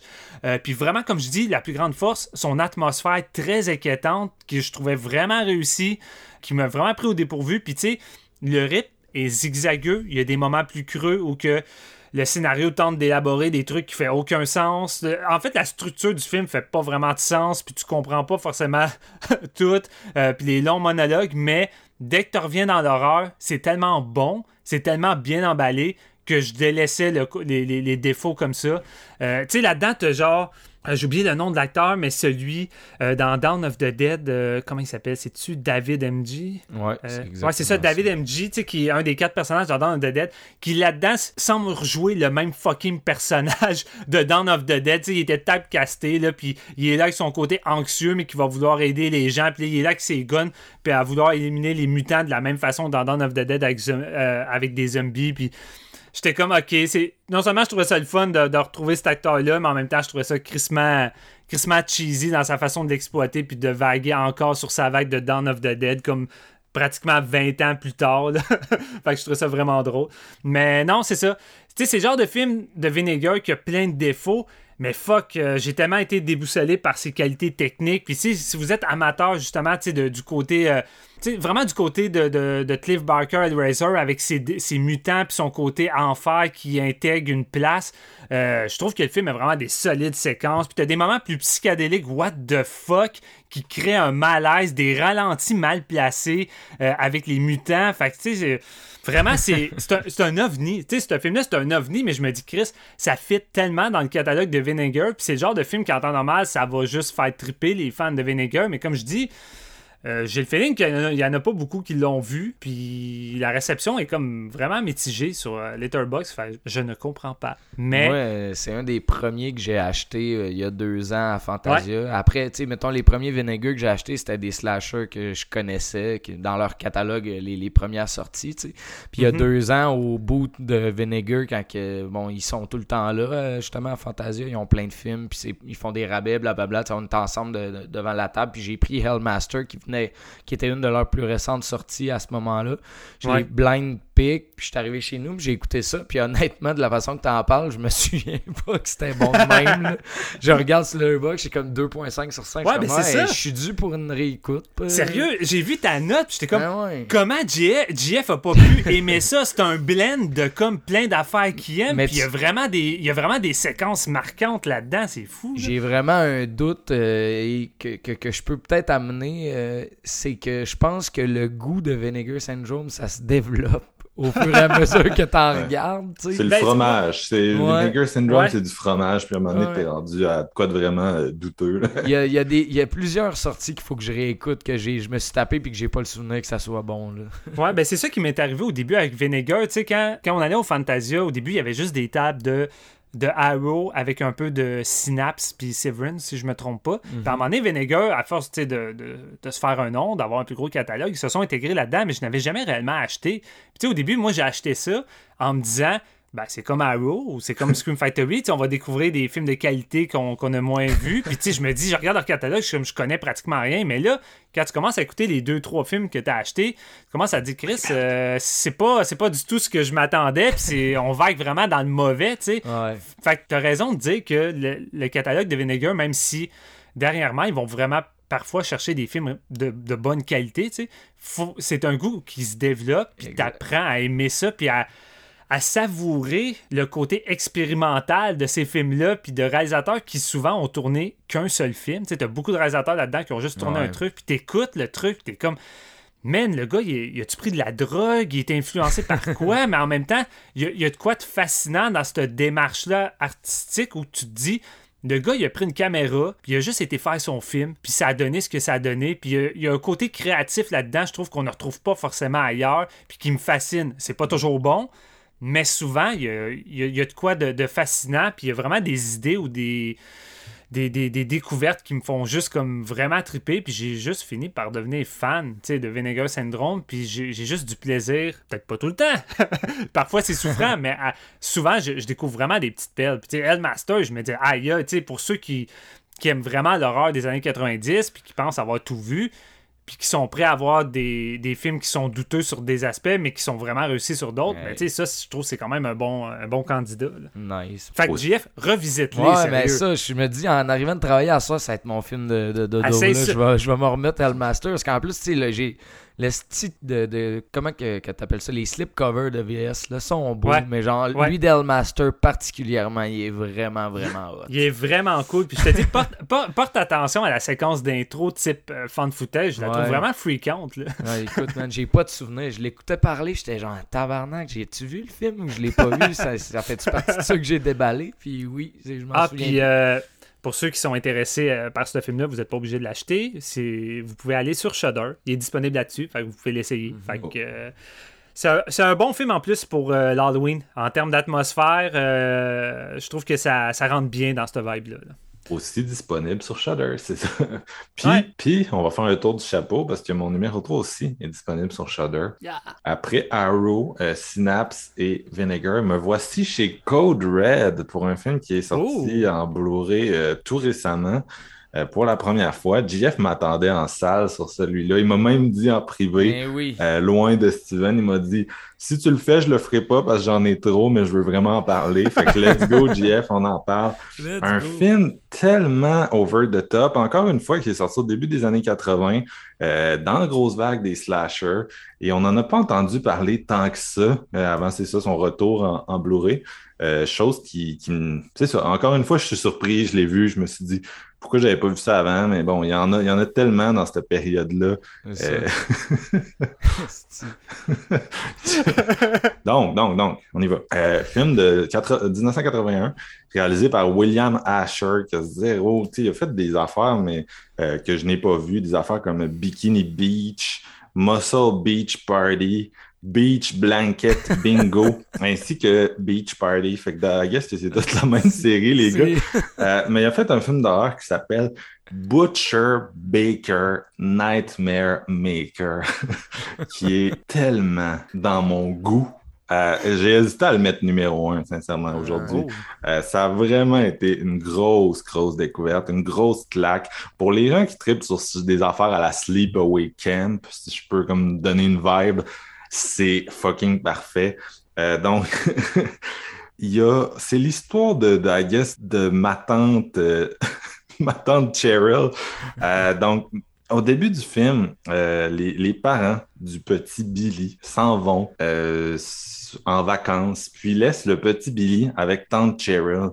Et pas longtemps après être partis, ils réalisent qu'ils n'ont plus de break sur leur char et ils ont un horrible accident. Puis je, je peux même pas décrire à quel point cet accident-là, qui avait comme, euh, comme euh, directeur photo invité Yann de Bont, le réalisateur de Speed. Euh, le réalisateur de Speed est venu photographier une- un, un- un accident de char d'intro qui est tellement fucking intense, gore, violent, cauchemardesque, over the fucking top, que juste sur cette scène d'intro-là, t'es genre, what the fuck, ça c'est du grindhouse, fucking perturbant. Puis à partir de là, on fait juste escalader. Euh, donc, tante Cheryl, euh, là, euh, on est comme 14 ans après. Billy est à sa dernière année de lycée, justement. Et Billy va peut-être avoir une, une bourse d'études pour aller faire du basket universitaire parce qu'il est solide au basket. Mais tante Cheryl veut pas qu'il parte. Elle veut pas qu'il s'en aille puis elle est fucké en calice. Il y a une espèce de dynamique oedipienne crissement fuckée. Euh, elle le réveille en miaulant comme un chat. C'est... Hey. Je pense qu'il faut que je le dise. Tante Cheryl est jouée par Susan Tyrell, qui d'ailleurs va retrouver John de Bond dans euh, Flesh and Blood un peu plus tard, euh, qui est une actrice qui, a vr- qui est vraiment... euh, c'est une actrice qui est plus habituée à ce genre de cinéma-là. Tu sais, elle a été dans Cry Baby, euh, dans Fat City, dans justement Flesh and Blood. Était dans Angel, Angel, euh, si on reparle de Vinegar Syndrome. Tu sais, c'est ce genre d'actrice-là qui a tout le temps été dans, dans ce genre de cinéma-là crissement, euh, crissement whack et on pourrait dire de mauvais goût. Puis là-dedans, est incroyable. C'est une force de l'écran. Est tellement solide. La dernière partie du film, je, je, je m'en vais là. euh, en tout cas, elle, ressemble à Ellen Burstyn à, la fin de Requiem for a Dream, à la fin de, de ce film-là. Puis genre, elle est tellement, genre, elle est tellement intense. Il y a comme une scène où elle parle avec un personnage en tapant sur un steak avec genre un, comment t'appelles ça, les petits marteaux, là, qui attendrissent la Ouais. viande. Elle cogne sur son steak, genre, puis elle est comme ta ta ta ta. Puis t'es comme what the fuck, man? Et ça ne fait qu'escalader, ça ne fait qu'escalader, ce film-là. Euh, la matante Cheryl qui veut son petit Billy juste pour elle, euh, Hey. qui va essayer de, de saccager euh, sa vie euh, pour le garder chez eux. C'est comme Ma, si Ma s'était mis aucune guideline pour faire plaisir au public des cinémas, puis il était en mode, euh, c'est ça, sleepaway camp, euh, crissement intense. Donc, euh, c'est ça, euh, le, le Cheryl va crissement déraper. Puis, euh, dès le début du film, en fait, parce que là, je retourne dans l'histoire, Billy est témoin d'elle qui tue quelqu'un. Puis elle dit que ce gars-là, qui est le réparateur de TV, euh, elle l'accuse de, de, de, de- de- D'avoir de- violé. d'avoir essayé de l'agresser. Puis là, il y a un policier qui arrive là-dedans. Le policier réalise que le réparateur de TV est homosexuel, qui est en couple avec le coach de basket de Billy, avec qui Billy a une relation assez étroite. Donc là, le flic, qui est joué par nul autre que Bo Svensson, est genre en mode super homophobe où tout le film, il bully Billy, puis il est genre t'es gay, t'es gay, puis genre, il la harcèle, mais tu sais, c'est vraiment violent, là, autant les propos que le bonhomme, là, qui est genre, Ah, ce gars-là, il a pas de père. Genre, puis là, il dit que c'est clairement lui qui a tué le réparateur de TV et que la tante euh, essaie de cacher ça. L'affaire, c'est que le personnage de Billy n'est pas homosexuel. Puis que sa théorie, c'est de la crise de merde. Mais le personnage est là tout le temps à genre, à genre essayer de, de, de challenger Billy puis de le crisser en prison. Puis c'est pratiquement le méchant principal du film. tu sais, Même si on a tante Cheryl qui est crissement intense, t'as comme deux espèces de vilains qui essaient de détruire la vie du pauvre Billy, qui essaie juste de manager, euh, puis qui se fait aussi écœuré par le bully de l'école joué par Bill Paxton dans un de ses premiers rôles. Juste, fallait juste que je le dise. Bref, euh, c'est un film qui a peut-être un. Il souffre peut-être un petit peu d'une réalisation. euh, Ce qui est intéressant dans la réalisation, c'est le, le blocking, la mise en scène des acteurs. Je sais pas à quel point. C'est probablement de quoi qui a été euh, fait entre euh, l'actrice puis le réalisateur. Mais c'est vraiment cet élément-là qui est le plus intéressant pour moi. Parce que la mise en scène en tant que telle, la musique, euh, c'est un petit peu. euh, c'est un petit peu. Ça fait un petit peu TV movie, justement. Là, on n'arrête pas de parler de TV movie. Ça a un peu cette ambiance-là. C'est peut-être pour ça que le film n'a pas été autant populaire à sa sortie que, que d'autres. Mais quand tu écoutes ça aujourd'hui, là, oh my God, là, tu sais, c'est, vraiment du. C'est ça, euh, Susan Tyrrell là-dedans, c'est une des vilaines les plus marquantes des années 80. Je vois juste que là, les gars. Euh, puis, tu sais, toutes ces scènes, elle, tellement, elle a tellement une grosse présence, puis elle a tout le temps. C'est ça, je sais pas où le metteur en scène commence, puis où elle la commence, mais il y a comme une scène où, vers la fin où elle choke Billy avec genre un cordon de téléphone, puis c'est tellement intense et bien acté. Puis euh, il y a plein de scènes comme ça qui ont juste genre le potentiel de devenir fucking culte. Puis elle qui miaule comme un chat, puis qui essaie Ouais, de man. coucher avec son neveu, c'est c'est même pas ce qui se passe de plus wrong dans ce film-là. Juste euh, ce que tu disais sur l'accident de voiture me hypé, puis je veux le Ben voir oui. direct. Puis là, en plus, avec tout ce que tu euh, rajoutes dessus, je suis comme, pourquoi c'est pas ton numéro 1, Marc? Qu'est-ce que Mais- t'as pu foutre en numéro 1 qui est supérieur à ça? En a même deux, man, parce que j'ai même un numéro 2 après. Il est sur Ah, c'est vrai, on est numéro plus. 3. Ben oui. C'est vrai, c'est vrai. Ah, il me reste mon numéro 3. Euh, Marc me, me switché, mais c'est parce qu'on voulait parler de Butcher Baker. Fait que dans le fond, moi, j'y laisse. euh, C'est correct. Ah, ok, ok. Ah, man, j'étais dans l'une. Ben, Ouais, pas c'est vrai, hein, Non, mais je suis arrivé pour te le dire, puis là, tu commences à parler de Butcher Baker, puis je suis comme, ah non, j'ai le goût de parler de ça live. là. Ah, ben, Ouais, le, le- le pire, moi, j'étais comme, hey, c'est- c'est-tu moi qui est pas tout là? Mais Jeff, as-tu parlé de son film, puis c'est moi qui a comme non, non. pas réalisé, là? Excuse-moi, ben écoute, on- tu pas vas pouvoir stress. parler des deux, euh, des, des deux, mais non, c'est ça. C'est, fait que c'est vraiment un film. euh, Mais tu sais, c'est le genre de film que, en tout cas, tu sais, tu- tu- tu- euh, est-ce que le propos. C'est quoi, le propos? T'es comme pas sûr quand t'écoutes ça, tu sais, avec, comme je disais, Bo Svensson, qui est juste là en espèce de gros homophobe, mais ultimement, t'en sors quand même avec un. Je sais pas, tu sais, il y a comme un côté. euh, il y a comme un côté, genre, euh, le, petit Billy essaie de vivre sa vie, puis les adultes sont crissement Ouais. insane, qui fait comme que c'est une espèce de film d'ado euh, crissement divertissant. Crissement Hey. divertissant. Donc, si vous voulez la version awesome de Ma, elle est là, à vous attendre. Ouais. Shudder style. Écoute, euh, quand ta tante a de drogue pour pas que t'aies ton scholarship, ça va mal à la shop en esti, man. C'était genre tabarnak qui se passe des affaires dans ce film-là. Tu sais, justement, le policier, à cause qu'il est convaincu que Billy est gay, il va aller voir sa- la blonde de Billy, puis il prend une petite marche avec pour lui poser des questions, puis il est comme Faites-vous l'amour, faites-vous l'amour souvent. Et genre, je vous dirais pas ça, what the fuck. Lui, il est convaincu qu'ils ont pas de sexe parce qu'il est gay, tu sais. Je suis comme tabarnak, qu'est-ce qui se passe, man? Il y a même son partenaire qui est comme un, un policier équilibré, entre guillemets, qui est comme tout le temps en train de dire Voyons, c'est bien de la crise de merde, tes théories. Puis là, il Ah dit ouais, ça, c'est ça, ça. Puis l'autre gars, il est comme T'es bien poche, toi. T'es bien poche. Ils sont au quartier, genre, c'est fucking euh, au, voyons, au bureau de police, pis tout, pis j'ai comme, ça fait pas de sens ton affaire. Il est comme, voyons donc, si tu- je le sais que j'ai raison, man, arrête. Si c'est ça, tu me. Tu me diras pas comment euh, régler cette affaire-là, blablabla, je suis au courant de tout. Ouais, c'est vraiment du génie, tu sais. Puis je l'ai écouté il y a pas si longtemps. Moi, c'est un, de mes meilleurs chums, c'est un an qui me parle de ce film-là. Puis je veux dire, tu sais, le titre parle de lui-même, c'est du génie. Butcher, Baker, Nightmare Maker. C'est comme une ligne de rap qui rime, tu sais. C'est sûr que tu veux écouter ça, là. Tu vois la pochette, puis ça. Tu sais, la, la pochette t'indique ce qui va se passer, mais on dirait que c'est subtilement. Puis quand tu vois le film, tu comprends le génie de cette pochette-là. Ah non. Euh, c'est euh, du gros, gros, gros calibre des années 80, ça. Tu sais, du gros slasher oedipien qui joue avec des, il y, a- il y a des slashers qui ont l'air gênés d'être comme euh, édipien ou whatever, sais, avec les espèces de complexes sexuels de l'époque, genre freudien, puis tout le sous-texte. Celui-là, il prend le sous-texte, puis c'est Oh, le man. texte, là. Let's genre- go. Let's go, all in. Euh, moi, j'aime, j'en dirais que j'aime ça, des films de même. Je suis comme, tu veux parler de ça, vas-y, Carlis, arrête de faire comme les Ben slashers euh, de, de mainstream, qui mettent le, le gros orteil dans l'eau. Non, non, non. Non, non, non, non.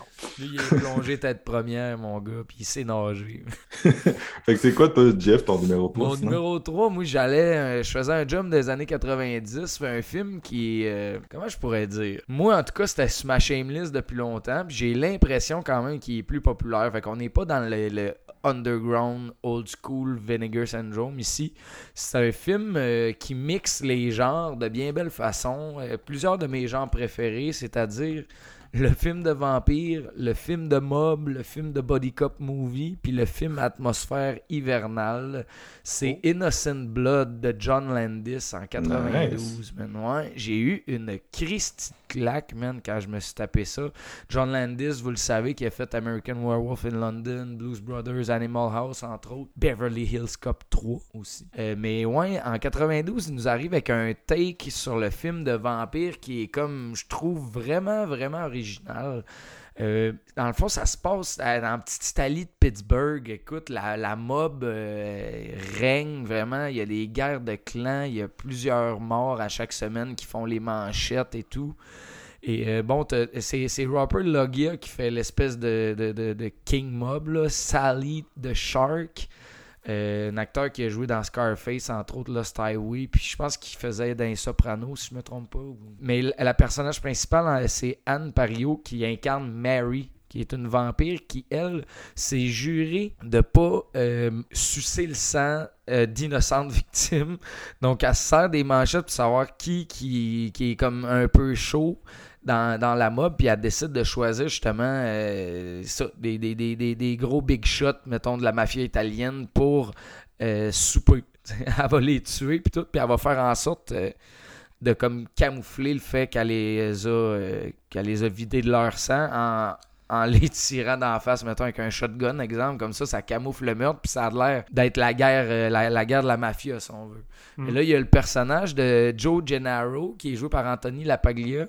Et lui, il est un policier double agent qui a infiltré la mafia, mais qui va tomber euh, éventuellement euh, pour euh, notre vampire Mary. Ils vont avoir une relation puis tout ça. Je, je, je veux pas en dire trop parce que c'est quand même un film de deux heures puis il se passe plein d'affaires. Mais le vampire dans ce film-là, je le trouve également charmant, également menaçant, sexy. Je te dis, ça, comment que Anne le, le personnifie, je trouve vraiment qu'elle a une espèce. Elle, elle respecte l'espèce de mythe du vampire qui, qui charme les gens, tu sais. Ça se passe l'hiver, il neige, il y a du gros jazz de big band tout le long, style justement mafia italienne avec film de Noël, on dirait. Le vibe, il est incroyable. Tu tu t'apprends à, connaître ces, euh, ces personnages-là dans un ton qui est très, très, très comédie noire. hein. En plus de ça, à la John Landis, là, je veux dire, ça... C'est comme un peu... Sa American- patte est là, tu sais. Ouais, c'est ça. Ça rappelle Ameri- American Werewolf in London, un, un petit peu moins bon, mais tu vois qu'il voulait retoucher à l'horreur, puis qu'il y a, y a beaucoup de passion pour le genre là-dedans, tu sais. Écoute, euh, à un moment donné, bon, c'est ça, c'est c'est pas tant un spoil, mais justement, le, le- le chef de la mafia, il se fait, il, il se fait mordre par Mary. Puis là, il, bon, il est mort, dans son appart, il s'en va à morgue. Finalement, il redevient vampire. Il se réveille à morgue, mais comme tabarnak, qu'est-ce qui se passe là? Il vire tout à l'envers, il se met à courir. Puis là, il y a un truc de presse pour euh, les, les médias qui dit que bon, le, le grand king de la mafia est décédé. Puis il passe en arrière en vampire qui comprend rien, plein de sang, tu sais. C'est juste un petit peu de slapstick de même ici et là aussi que c'est ponctué d'humour qui je trouve ça marche vraiment bien. Ça a bien vieilli aussi comme film justement la Mary avec ses espèces de verres de contact rouge flash quand elle tue quelqu'un, je trouve que c'est quand même violent. Euh, C'est un beau film de vampire, tu sais. Dans, dans, dans ma shameless du genre parce que je un gros gros fan de euh, du genre de, de, de, de vampire en tant que tel. Innocent Blood, ça faisait longtemps que je voulais voir ça, puis ça m'a pas déçu. Euh, écoute, il va y avoir une histoire d'amour, il y a des gunshots, il y a du vampire, il y a... euh, C'est- C'est quand même euh, quand même un gros mix des genres ambitieux, tu sais, Ouais. euh, pour l'époque que c'est sorti. Puis tu sais, c'est un film que j'ai vu souvent, étonnamment, jeune. Puis, tu sais, je l'ai- je l'ai pas revu beaucoup euh, par la suite parce que il est mal distribué. Honnêtement, ce film-là Ouais. était, était très mal distribué. Là, je pense qu'il y a peut-être un Blu-ray, si je me trompe pas, de Warner acheté, Ar-. Archive. Là. Ouais, Ouais. c'est ça. Puis, euh, mais une des choses qui m'avait grandement marqué là-dedans, puis tu sais, c'est. Je pense aujourd'hui, c'est encore un petit mal aimé de, de la filmo de, de John Landis, mais je le trouve vraiment pas pire. Mais là-dedans, mon gars, les couleurs de yeux, Ouais, des malades, vampires. L'effet était écœurant, puis ça m'a marqué là, toute ma jeunesse. Là, ça m'avait marqué ça, puis euh, c'est ça. tu sais, euh, je l'ai pas revisité depuis vraiment longtemps, en fait, puis je l'ai, tu sais, le, le DVD, puis euh, j'avoue que dans le temps de l'hiver, ça serait peut-être un bon candidat fun, euh, oui. de le ressortir. Puis je sais pas pourquoi, j'ai tout le temps identifié ce, ce film-là comme un film de Dario Argento. Ben, Dans ma tête, dedans. c'est Dario. Ouais, mais j'ai tout le temps cru que c'était Dario Argento qui l'avait réalisé. Puis à toutes les fois, je suis comme, moi non, c'est John Landis. Pourquoi Ouais, t'oublies ouais, ça? C'est- S'il apparaît Tom dedans, c'est peut-être justement une, une revendication stylistique. là, tu sais, le Ouais. réalisateur Ouais. comme, euh, c'est mon, c'est mon film argentesque. là. Ouais, non, j'avoue. Puis t'as-tu remarqué, JF, euh, le, le petit caméo de Tom Savini? Ouais, Tom Savini, Sam Raimi, Argento, Ouais, a Ridley est là-dedans. Il y a ouais. vraiment du gros monde. Mais tu sais, ça, ils font juste genre, justement des paramédics ou des trucs comme ça qui, ça paraît pas trop photographe. Mais Chris, que c'est du génie, man. Ah ouais, c'est génial, c'est J'ai vraiment eu du fun avec Innocent Blood. Euh, beau petit film début 90. J'aime qu'on a parlé de 10 films à date, puis que le plus connu qu'on a couvert, c'est probablement Innocent Blood. Euh, Oh là quand là. tu dis que c'est le mal-aimé d'un des grands réalisateurs des années 80, c'est ça. Ouais. On Ouais, a ouais. sorti des, des boulamites pas pires à date. Donc, euh, donc, on est rendu à nos numéros 2, les gars. C'est du, c'est rendu du sérieux, du très Mm. sérieux. Steven, c'est que t'as ici. Ça l'était pas avant, Marc? Là, là, hein? la crédibilité, on peut-tu la garder? Ben moi, moi je pense que Butcher Baker, Nightmare Maker, c'est du gros sérieux. ça. Tiens à le répéter, là. Puis l'accident de Deltaplane dans, dans, dans mon numéro 4, c'est du gros sérieux aussi. C'est juste plus difficile à trouver, tu sais. Mais Butcher Baker, je suis comme. On dirait que j'ai le goût que le monde écoute ça, puis pèse suppose, aille sur Shudder, puis voit genre qu'est-ce qui se passe. Mais j'ai Ouais. j'ai regardé mon, mon letterbox, puis je pense que j'ai 60 amis qui l'ont vu. Fait qu'il y a vraiment eu un, Oh. un certain engouement avec la, sort- la sortie sur Shudder et Ben la oui. sortie en Blu-ray. Puis au point où euh, tu sais, je me disais, crème, est-ce que Joe Bob Briggs a fait un épisode? là? Tu sais, C'est le genre de film qu'il aurait couvert puis que tout le monde aurait vu, mais non, c'est vraiment Ouais. juste euh, l'engouement euh, des fans. C'est drôle, aujourd'hui, tu me vends tes films avec des accidents. Accident de deltaplane, accident de voiture au début. C'est Ouais. comme, ouais! Ouais, il y a de l'accident en salle dans, ma- dans ma. c'est- Écoute, c'est un, c'est un accident. oh! Vas-y, numéro 2, je suis prêt. numéro 2, il aurait pu être mon numéro 1. Mais, mon c'est c'est ça, hein, aujourd'hui, Marc, Ah notre ouais. numéro 2 aurait pu être numéro 1. Mais mon numéro 1 est vraiment un meilleur film en lui-même. Fait que je me disais, je peux pas le foutre en numéro 2, je vais le foutre en numéro 1. Mais celui-là, c'est mon gros coup de cœur de cette année. J'ai capoté. Je l'ai-tu vu cette année ou à la fin 2020? Je suis plus sûr, mais en tout cas, c'est proche de là. J'ai capoté sur ce film-là. Ce, ce film-là, pour moi, c'est devenu un incontournable du mois d'octobre. C'est un film à écouter le mois d'octobre parce que c'est tellement atmosphérique, ça fait tellement Halloween. J'harcèle mes deux collègues d'écouter ce film-là depuis que je l'ai vu. Oh shit. Ils l'ont pas, ils l'ont pas encore vu. Non, on l'a pas ça vu. m'écœure. J'ai hâte de voir c'est quoi. C'est vraiment une grosse surprise. Euh, euh, c'est distribué par Arrow Video. Puis ça provient du coffret volume 2 American Horror Project. Ah oui, je sais c'est quoi. Ouais. Mon film, ça s'appelle The Child de 1977. C'est réalisé par Robert Voskanian. C'est son seul film. Puis, euh, ces deux coffrets-là de Arrow, American Horror Project, ont pour but de ressortir des boulamites des films vraiment obscurs qui ont été tournés vraiment de façon indépendante. Fait que c'est des films qui ont souvent sombré dans l'oubli. T'as juste une pellicule qui traîne. Ça a peut-être joué dans un cinéma en tout. Euh, tu sais, ça, a vraiment, mais vraiment c'est vraiment pas connu auprès du public. Fait que, tu sais, les six films de ces deux coffrets-là, souvent, c'est des, trucs qu'on n'a jamais entendu parler. Puis, le but de, de, de ça, évidemment, c'est de faire découvrir euh, des, trucs complètement what the fuck, expérimental, euh, qui, étaient, qui déjà, dans ce mouvement-là, dans les années 70, avec les plus gros classiques, mais on dirait que parfois, l'incompétence de ces réalisateurs-là qui ont juste tourné un film vient accentuer ce qu'on aimait de cette vague-là, l'aspect psychédélique, euh, déconstruit. euh, c'est vraiment expérimental.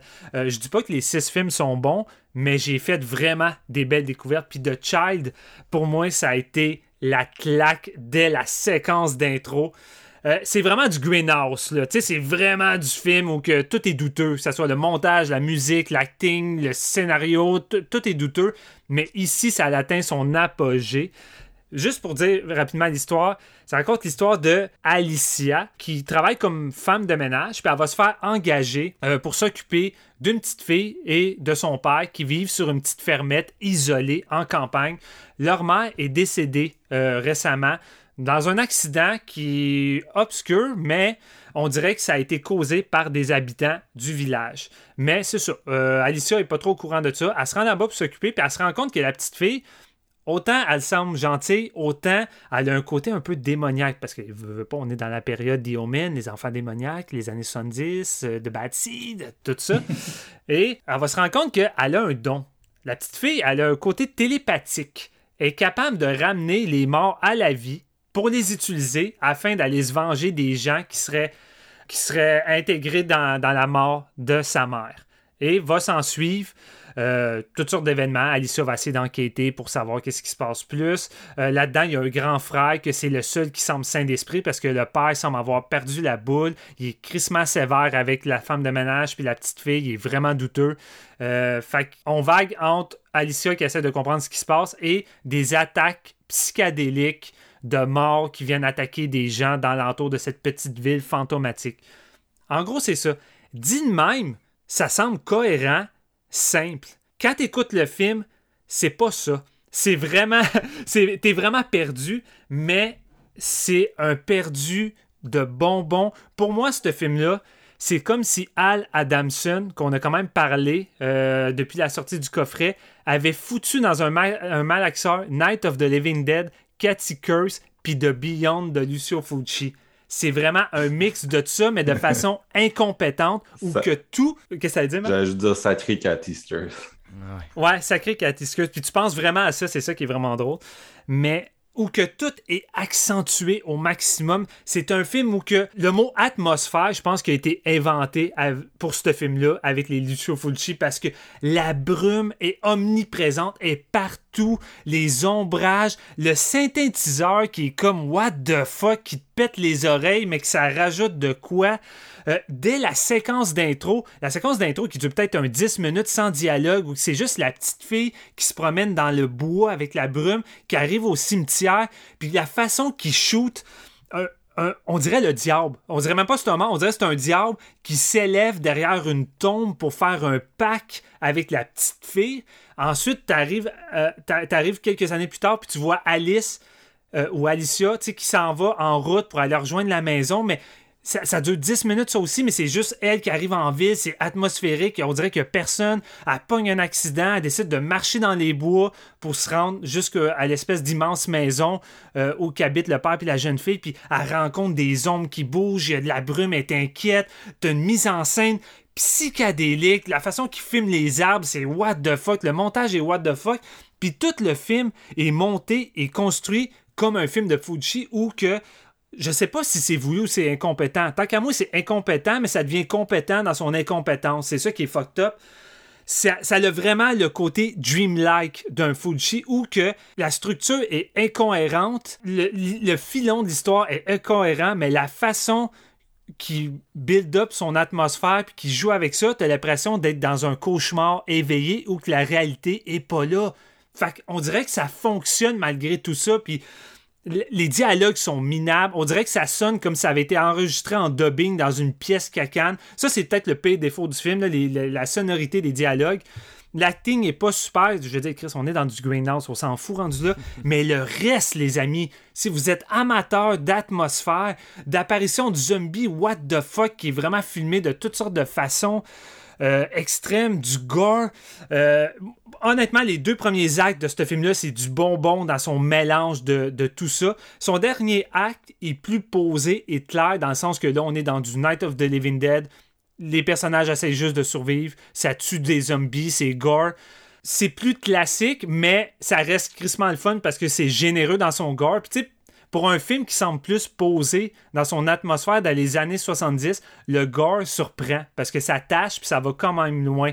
Fait que c'est pour ça que le lien avec Fuji, autant pour son atmosphère puis sa structure de, de, de son film, euh, fonctionne également avec son gore, mais juste l'affiche, allez voir l'affiche. Tu sais, moi, je, je commence ce film-là, je connais rien. Ça s'appelle The Child, espèce d'affiche creepy, super Ouais. belle des années 70 où tu te dis, OK, ça va être un rip-off de The Omen ou de- de- d'un truc du genre, mais le film mixe les genres, s'en va ailleurs, puis c'est juste comme.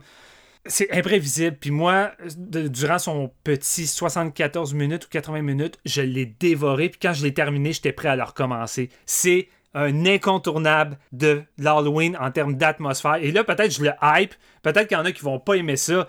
Mais je me dis, fuck, faut, faut que je le hype, ce film-là, parce que j'ai vraiment trippé en le terminant. Puis les gars, arrêtez de niaiser. Faites-moi Ouais. confiance. Écoutez ça. Peux-tu dire une affaire? oui, vas-y. Je pense que c'est ton karma parce que, euh, tu sais, c'est, dans le fond, ça, c'est dans le, je pense que tu l'as dit tantôt, mais dans le American Horror Project volume 2 Deux. de Arrow, Ouais. là, qui est un coffret avec trois films. Il y a eu un volume 1. Puis Ouais. s'il y a une affaire que je t'ai gossé pour que tu achètes, c'est le volume 1. D'ailleurs, euh, tantôt, je parlais de Homegrown Horrors, volume 1. Là. S'il y a une affaire d'horreur régionale que je conseille encore plus d'acheter, c'est American. Horror Project volume 1. Les Mhm. trois films qu'ils ont mis là-dedans, c'est de la crise de bombe. C'était euh, euh. Malatestas, Carnival of Blood, qui pour moi est tout simplement le film d'horreur le plus sous-estimé des années 70, puis probablement le- ce qui réussit le mieux à capturer l'esprit de Texas Chainsaw de Toby Hooper. Non, je suis pas en Mhm. train de vous overhyper. Non. The Witch Who Came from the Sea, qui est un espèce de rape and revenge, mais vraiment, euh, tu sais, je sais, il faut quand même avoir une certaine attirance pour ce genre-là, là, mais c'est vraiment bien fait, j'ai trouvé, de la façon que ça traite la psychologie du personnage féminin. Ça évite beaucoup de. Ça fait des erreurs, mais ça évite beaucoup des, des clichés du sous-genre dans les années 70, puis c'est magnifique visuellement.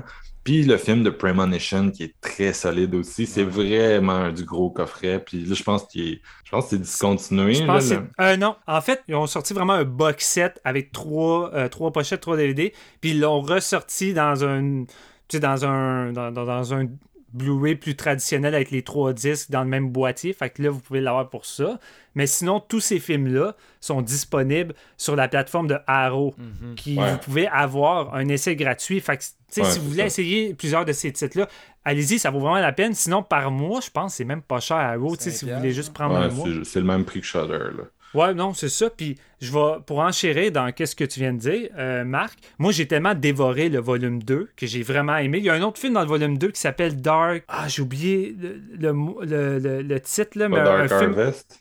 Da- ouais, c'est quelque chose comme Dark Harvest, qui est un film qui met sur euh, euh, euh, la paranoïa d'un, gars où qui a, l'impression que toute la ville euh, a jeté un sort sur lui, puis qu'il y a une genre de secte, puis ça mise beaucoup sur la paranoïa. J'ai vraiment aimé ça, j'ai vraiment été surpris. Mais tout de suite après avoir terminé le volume 2, j'ai tellement trippé découvrir ces films-là. J'ai été m'acheter directement le volume 1. J'ai écouté Carnival of Blood en premier. Puis honnêtement, Carnival of Blood, j'ai trippé comme toi. Puis c'est vrai que j'ai pensé en salle à du Toby Hooper, Toby Hooper mais encore plus crasse. Le, Ouais. le côté Greenhouse, vraiment indépendant de ces films-là, rajoute fort dans le crasse. Ouais. Puis j'ai trouvé que ça fait vraiment. Mais c'est clair que Toby est plus confiant dans sa réalisation. C'est pour ça Ouais. qu'il est devenu immense.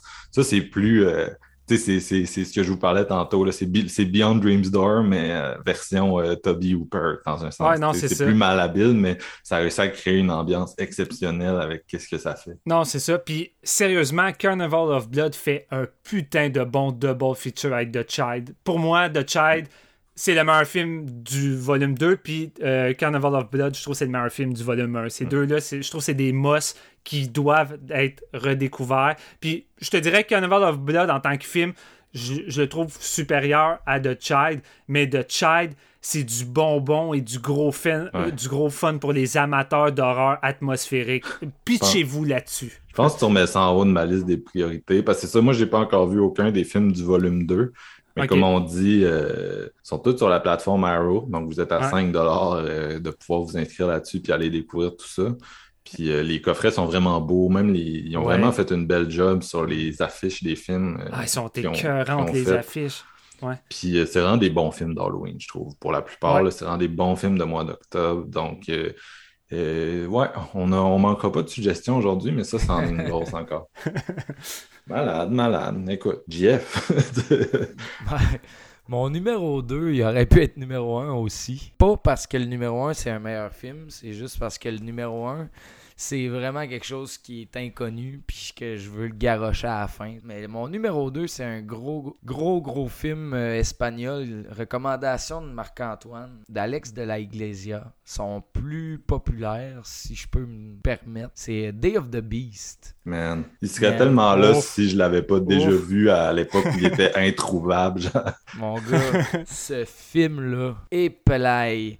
J'ai vu ça le mois passé. J'ai acheté le Severin. Dans le fond, euh, Severin, ils ont sorti euh, Day of the Beast puis Perdita Durango euh, d'Alex euh, de la Iglesia. Tu sais, deux belles éditions.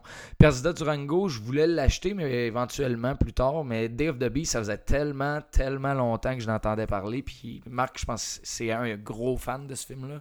Ouais. Euh, on est, ouais, c'est ça. C'est un des films que je demandais le plus en Blu-ray. là, de- pratiquement depuis que je vous connais, je suis genre, sortez ça. Ouais. 1995, écoute. euh, comédie d'horreur, euh, je peux m'amener là-dedans, mais très horrifique aussi. Ça mélange les genres. Euh, c'est l'histoire de- d'un prêtre, euh, Angel, qui s'appelle Berrietois, qui euh, décide de, de, de- faire le mal pour réussir à atteindre Satan pour empêcher sa réincarnation à Noël, dans le fond. C'est pas au jour de, c'est pas au jour de l'an? Ouais, ben qui c'est ouais, c'est jour de l'an, ça se passe à Noël, tu sais, dans le temps de Noël, mettons, mais ça, je me rends compte que c'est dans le même temps de l'année que Innocent Blood, mais oui, c'est au jour de l'an, dans le fond, que tout va e- à la fin du film. Euh, la réincarnation de l'Antéchrist, puis lui, il veut vraiment comme empêcher ça, puis sauver le monde. Puis je me, je me suis plus dans quelle ville ça se passe. C'est-tu à L.A. ou... Non, ben non, c'est en... d'après moi, c'est à Madrid. Ah, c'est à Madrid, ben oui, c'est à c'est Madrid. la capitale espagnole, oui, un- c'est un film euh, pur, euh, pur Spanish. Ouais, c'est ça. Non, c'est à, Madrid, je viens de me rappeler. Lui, il va arriver en ville, puis pour commencer ses recherches, il va, il va commencer par faire justement des signes, là, tu sais, des péchés. Il va voler de l'argent à un, un sans-abri, euh, pousser quelqu'un qui fait de- une espèce de mime, de danse, en tout cas. Il, tu sais, il sait pas trop comment s'y prendre pour faire le mal, c'est ça qui est crissement drôle. Là, pour, euh, pour sa quête d'atteindre justement l'antéchrist, il va euh, rentrer dans un dans un disc shop, genre un music. euh, Un, ouais, un, un magasin de CD. là. Ouais, merci, man. J'étais comme, voyons, comment je traduis ça? Ça marche pas, Martin. T'en vas chez le disquaire va indépendant. s'en va chez le disquaire, puis là, il rencontre justement le, le, le, le, le, le- le gars qui travaille là, une espèce de, de, de gros métalleux aux cheveux longs qui tripe sur le black metal, les trucs vraiment, hein, genre, très, très hardcore. Puis là, c'est ça. Le, monsieur le curé décide justement d'engager la conversation, puis dire qu'est-ce qu'il recherche. Fait que là, lui, il recommande plein de CD. Ah, ça, c'est. C'est vraiment bon. Puis tu sais, il cherche des messages sataniques, jouer à l'envers, tout ça. Fait que ils ont comme une espèce de connexion, puis ils vont avoir, euh, ils ils vont devenir comme chummy chummy parce que le, le disquaire va essayer de l'aider dans sa quête d'atteindre justement le, le devil, Satan.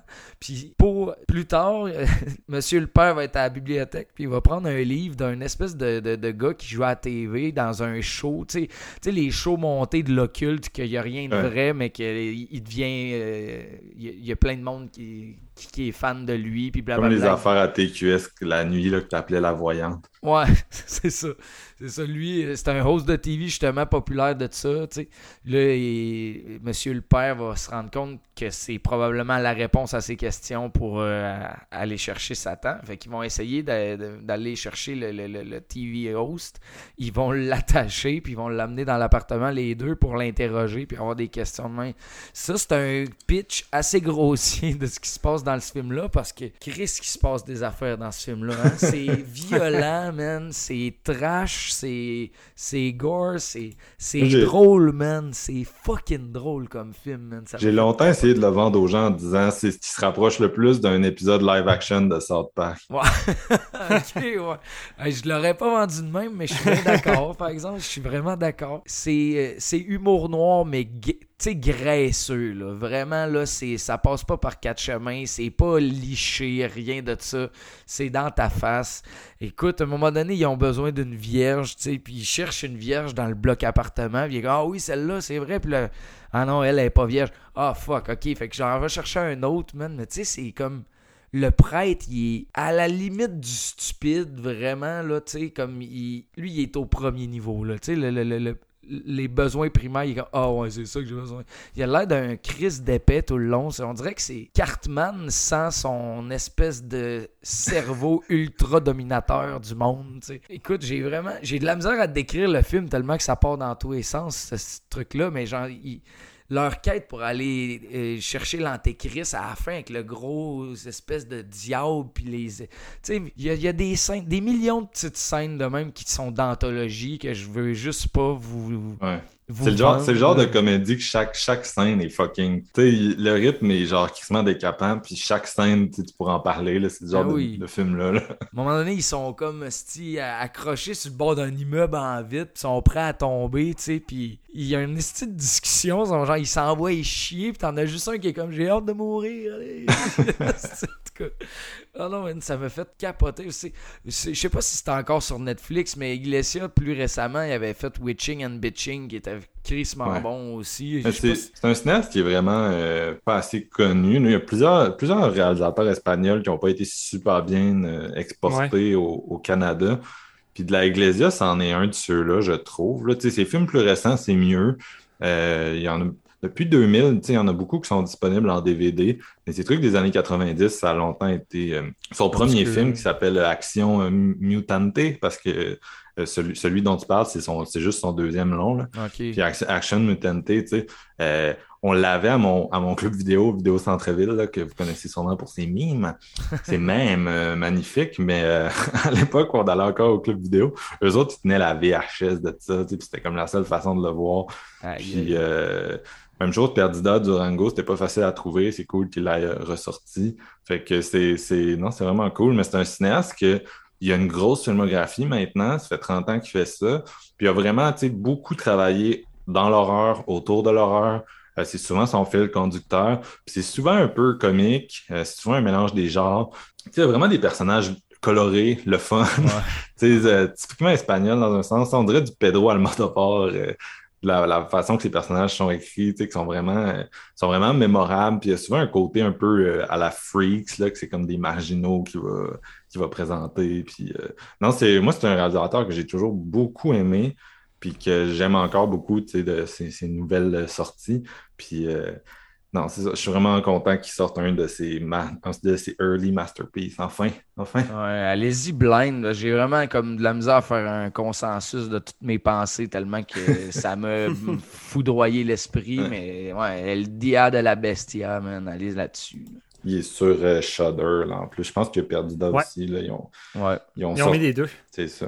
Donc, mon numéro 2, c'est c'est un petit peu de la triche parce que c'est un film que vous n'aurez pas pu voir avant 2021, mais c'est un film qui date de 1975. Puis je pense qu'à partir du moment où je l'ai vu, je savais qu'il était comme booké sur cet épisode-là.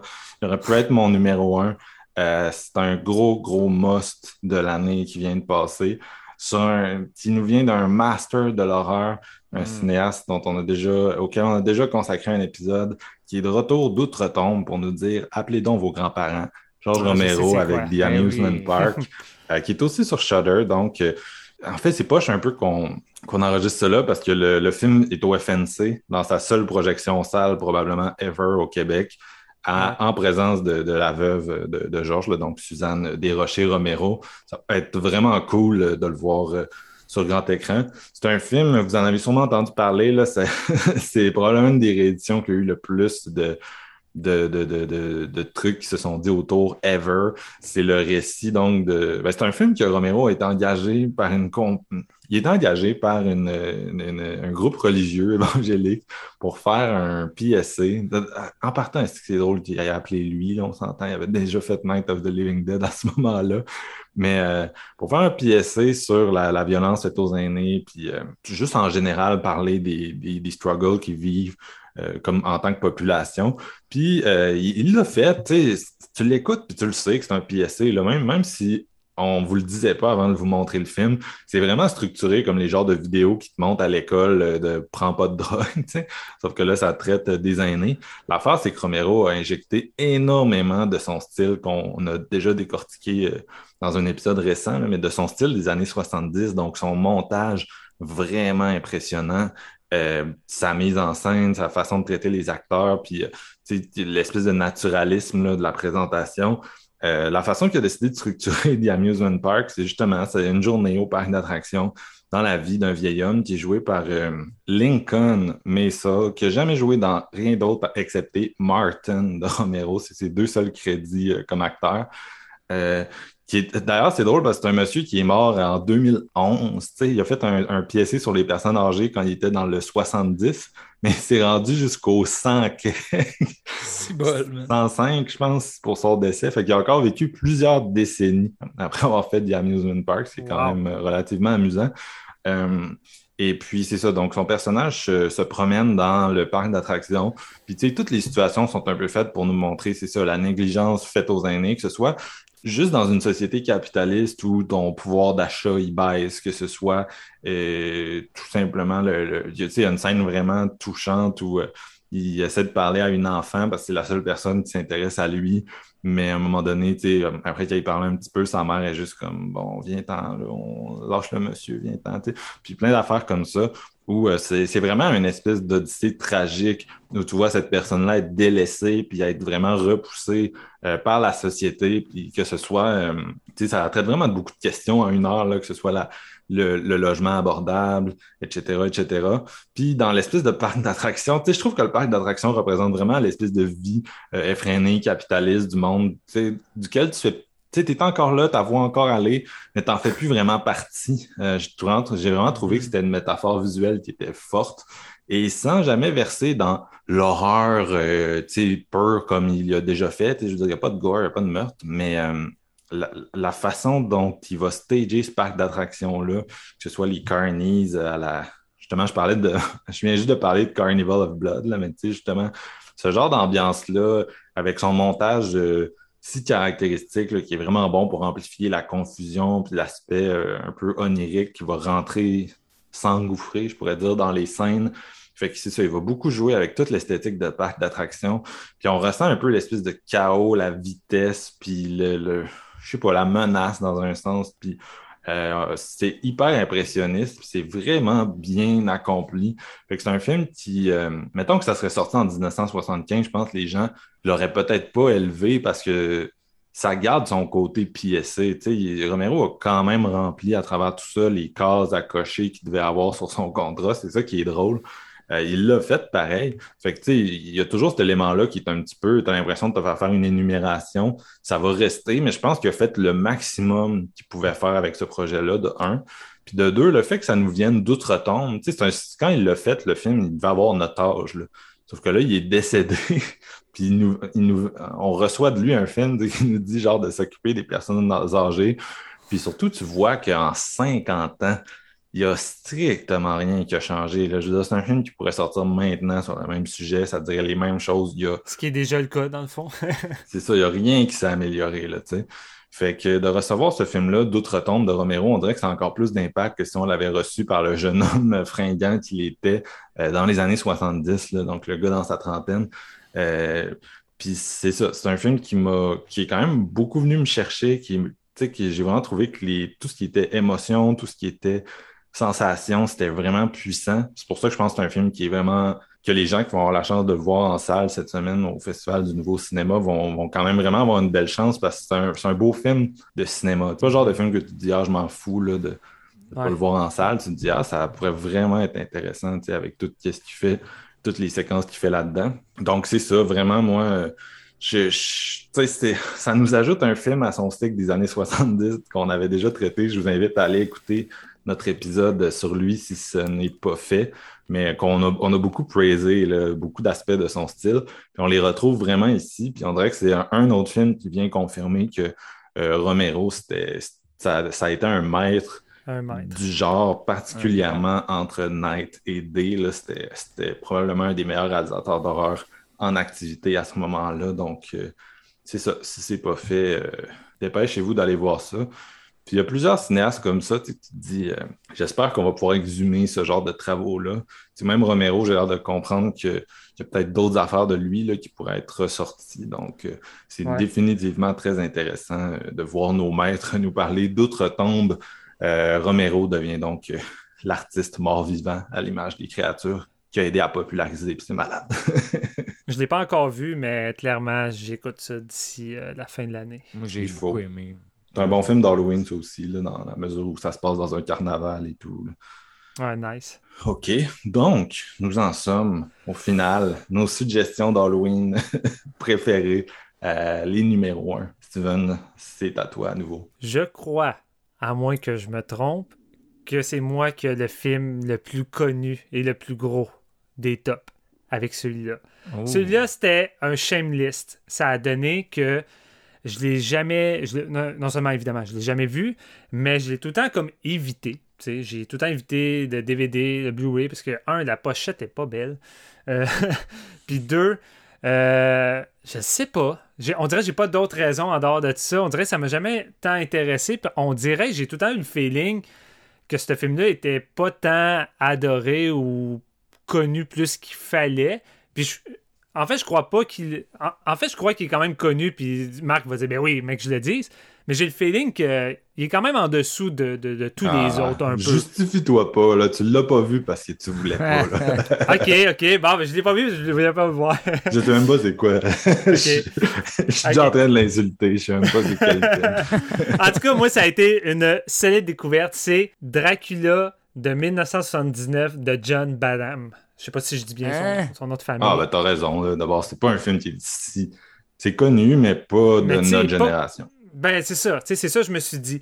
Et tu sais, ce film-là, my God, que je m'attendais pas à ça. Premièrement, le Blu-ray, qui est c'est un Blu-ray standard d'Universal, il était écœurant, je comprends pas. là. Le transfert, en tout cas, du Blu-ray, il était écœurant. Mais j'ai réalisé en voyant ce film-là que c'est tellement le précurseur du Dracula de Francis Ford Coppola. Clairement, il s'est beaucoup inspiré de ça, puis il reprend, il reprend littéralement tu des plans iconiques de Dracula dans ce film-là qui sont majestueux. Notamment le fameux plan de Dracula qui est au-dessus de la fenêtre collé sur le mur avec un plan de bas que tu le vois avec la lune.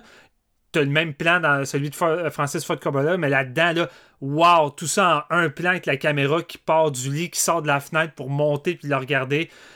J'étais sur le cul. Mais c'est surtout aussi un précurseur dans euh, le changement de ton et le désir de renouveler cette figure importante et légendaire du cinéma d'horreur parce que, tu sais, Dracula, c'est une des créatures les plus populaires qu'il y a eu. Tu sais, il y, a- tellement eu de films dans les années 70, les années 60, la Hammer, qui ont comme vraiment.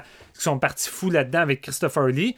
Puis, tu sais, après ça, il y a eu une vague de changements. Puis, tu sais, il y a eu celui-ci en 79, il y a eu le Nosferatu de Herzog. Tu sais, c'est- un nouveau mouvement qui s'en allait ailleurs avec ce mythe-là, avec ce désir d'apporter du sang neuf. C'est sûr aussi qu'avec les, les trucs qu'on vient de qu'on a name droppé à travers l'épisode, mais tu sais, euh, par hasard, là, mais euh, des Ouais. trucs comme Martin, Rabid, Mhm. euh, même euh, Salem's Lot, tu sais, c'est quand même le gros trio, là, Cronenberg, Romero, puis Hooper. Sont, une fois que ça s'est passé, je suis désolé, là, mais les films de Christopher Lee, puis. euh, puis de Peter Cushing, c'est encore bon, mais c'est dépassé, puis c'est dépassé clairement parce que ça restait, ça restait dans sa zone de confort, dans une formule typique qui, c'est le fun, ça a ses qualités, c'est bon, mais je veux dire, on reste sais, pendant, pendant longtemps.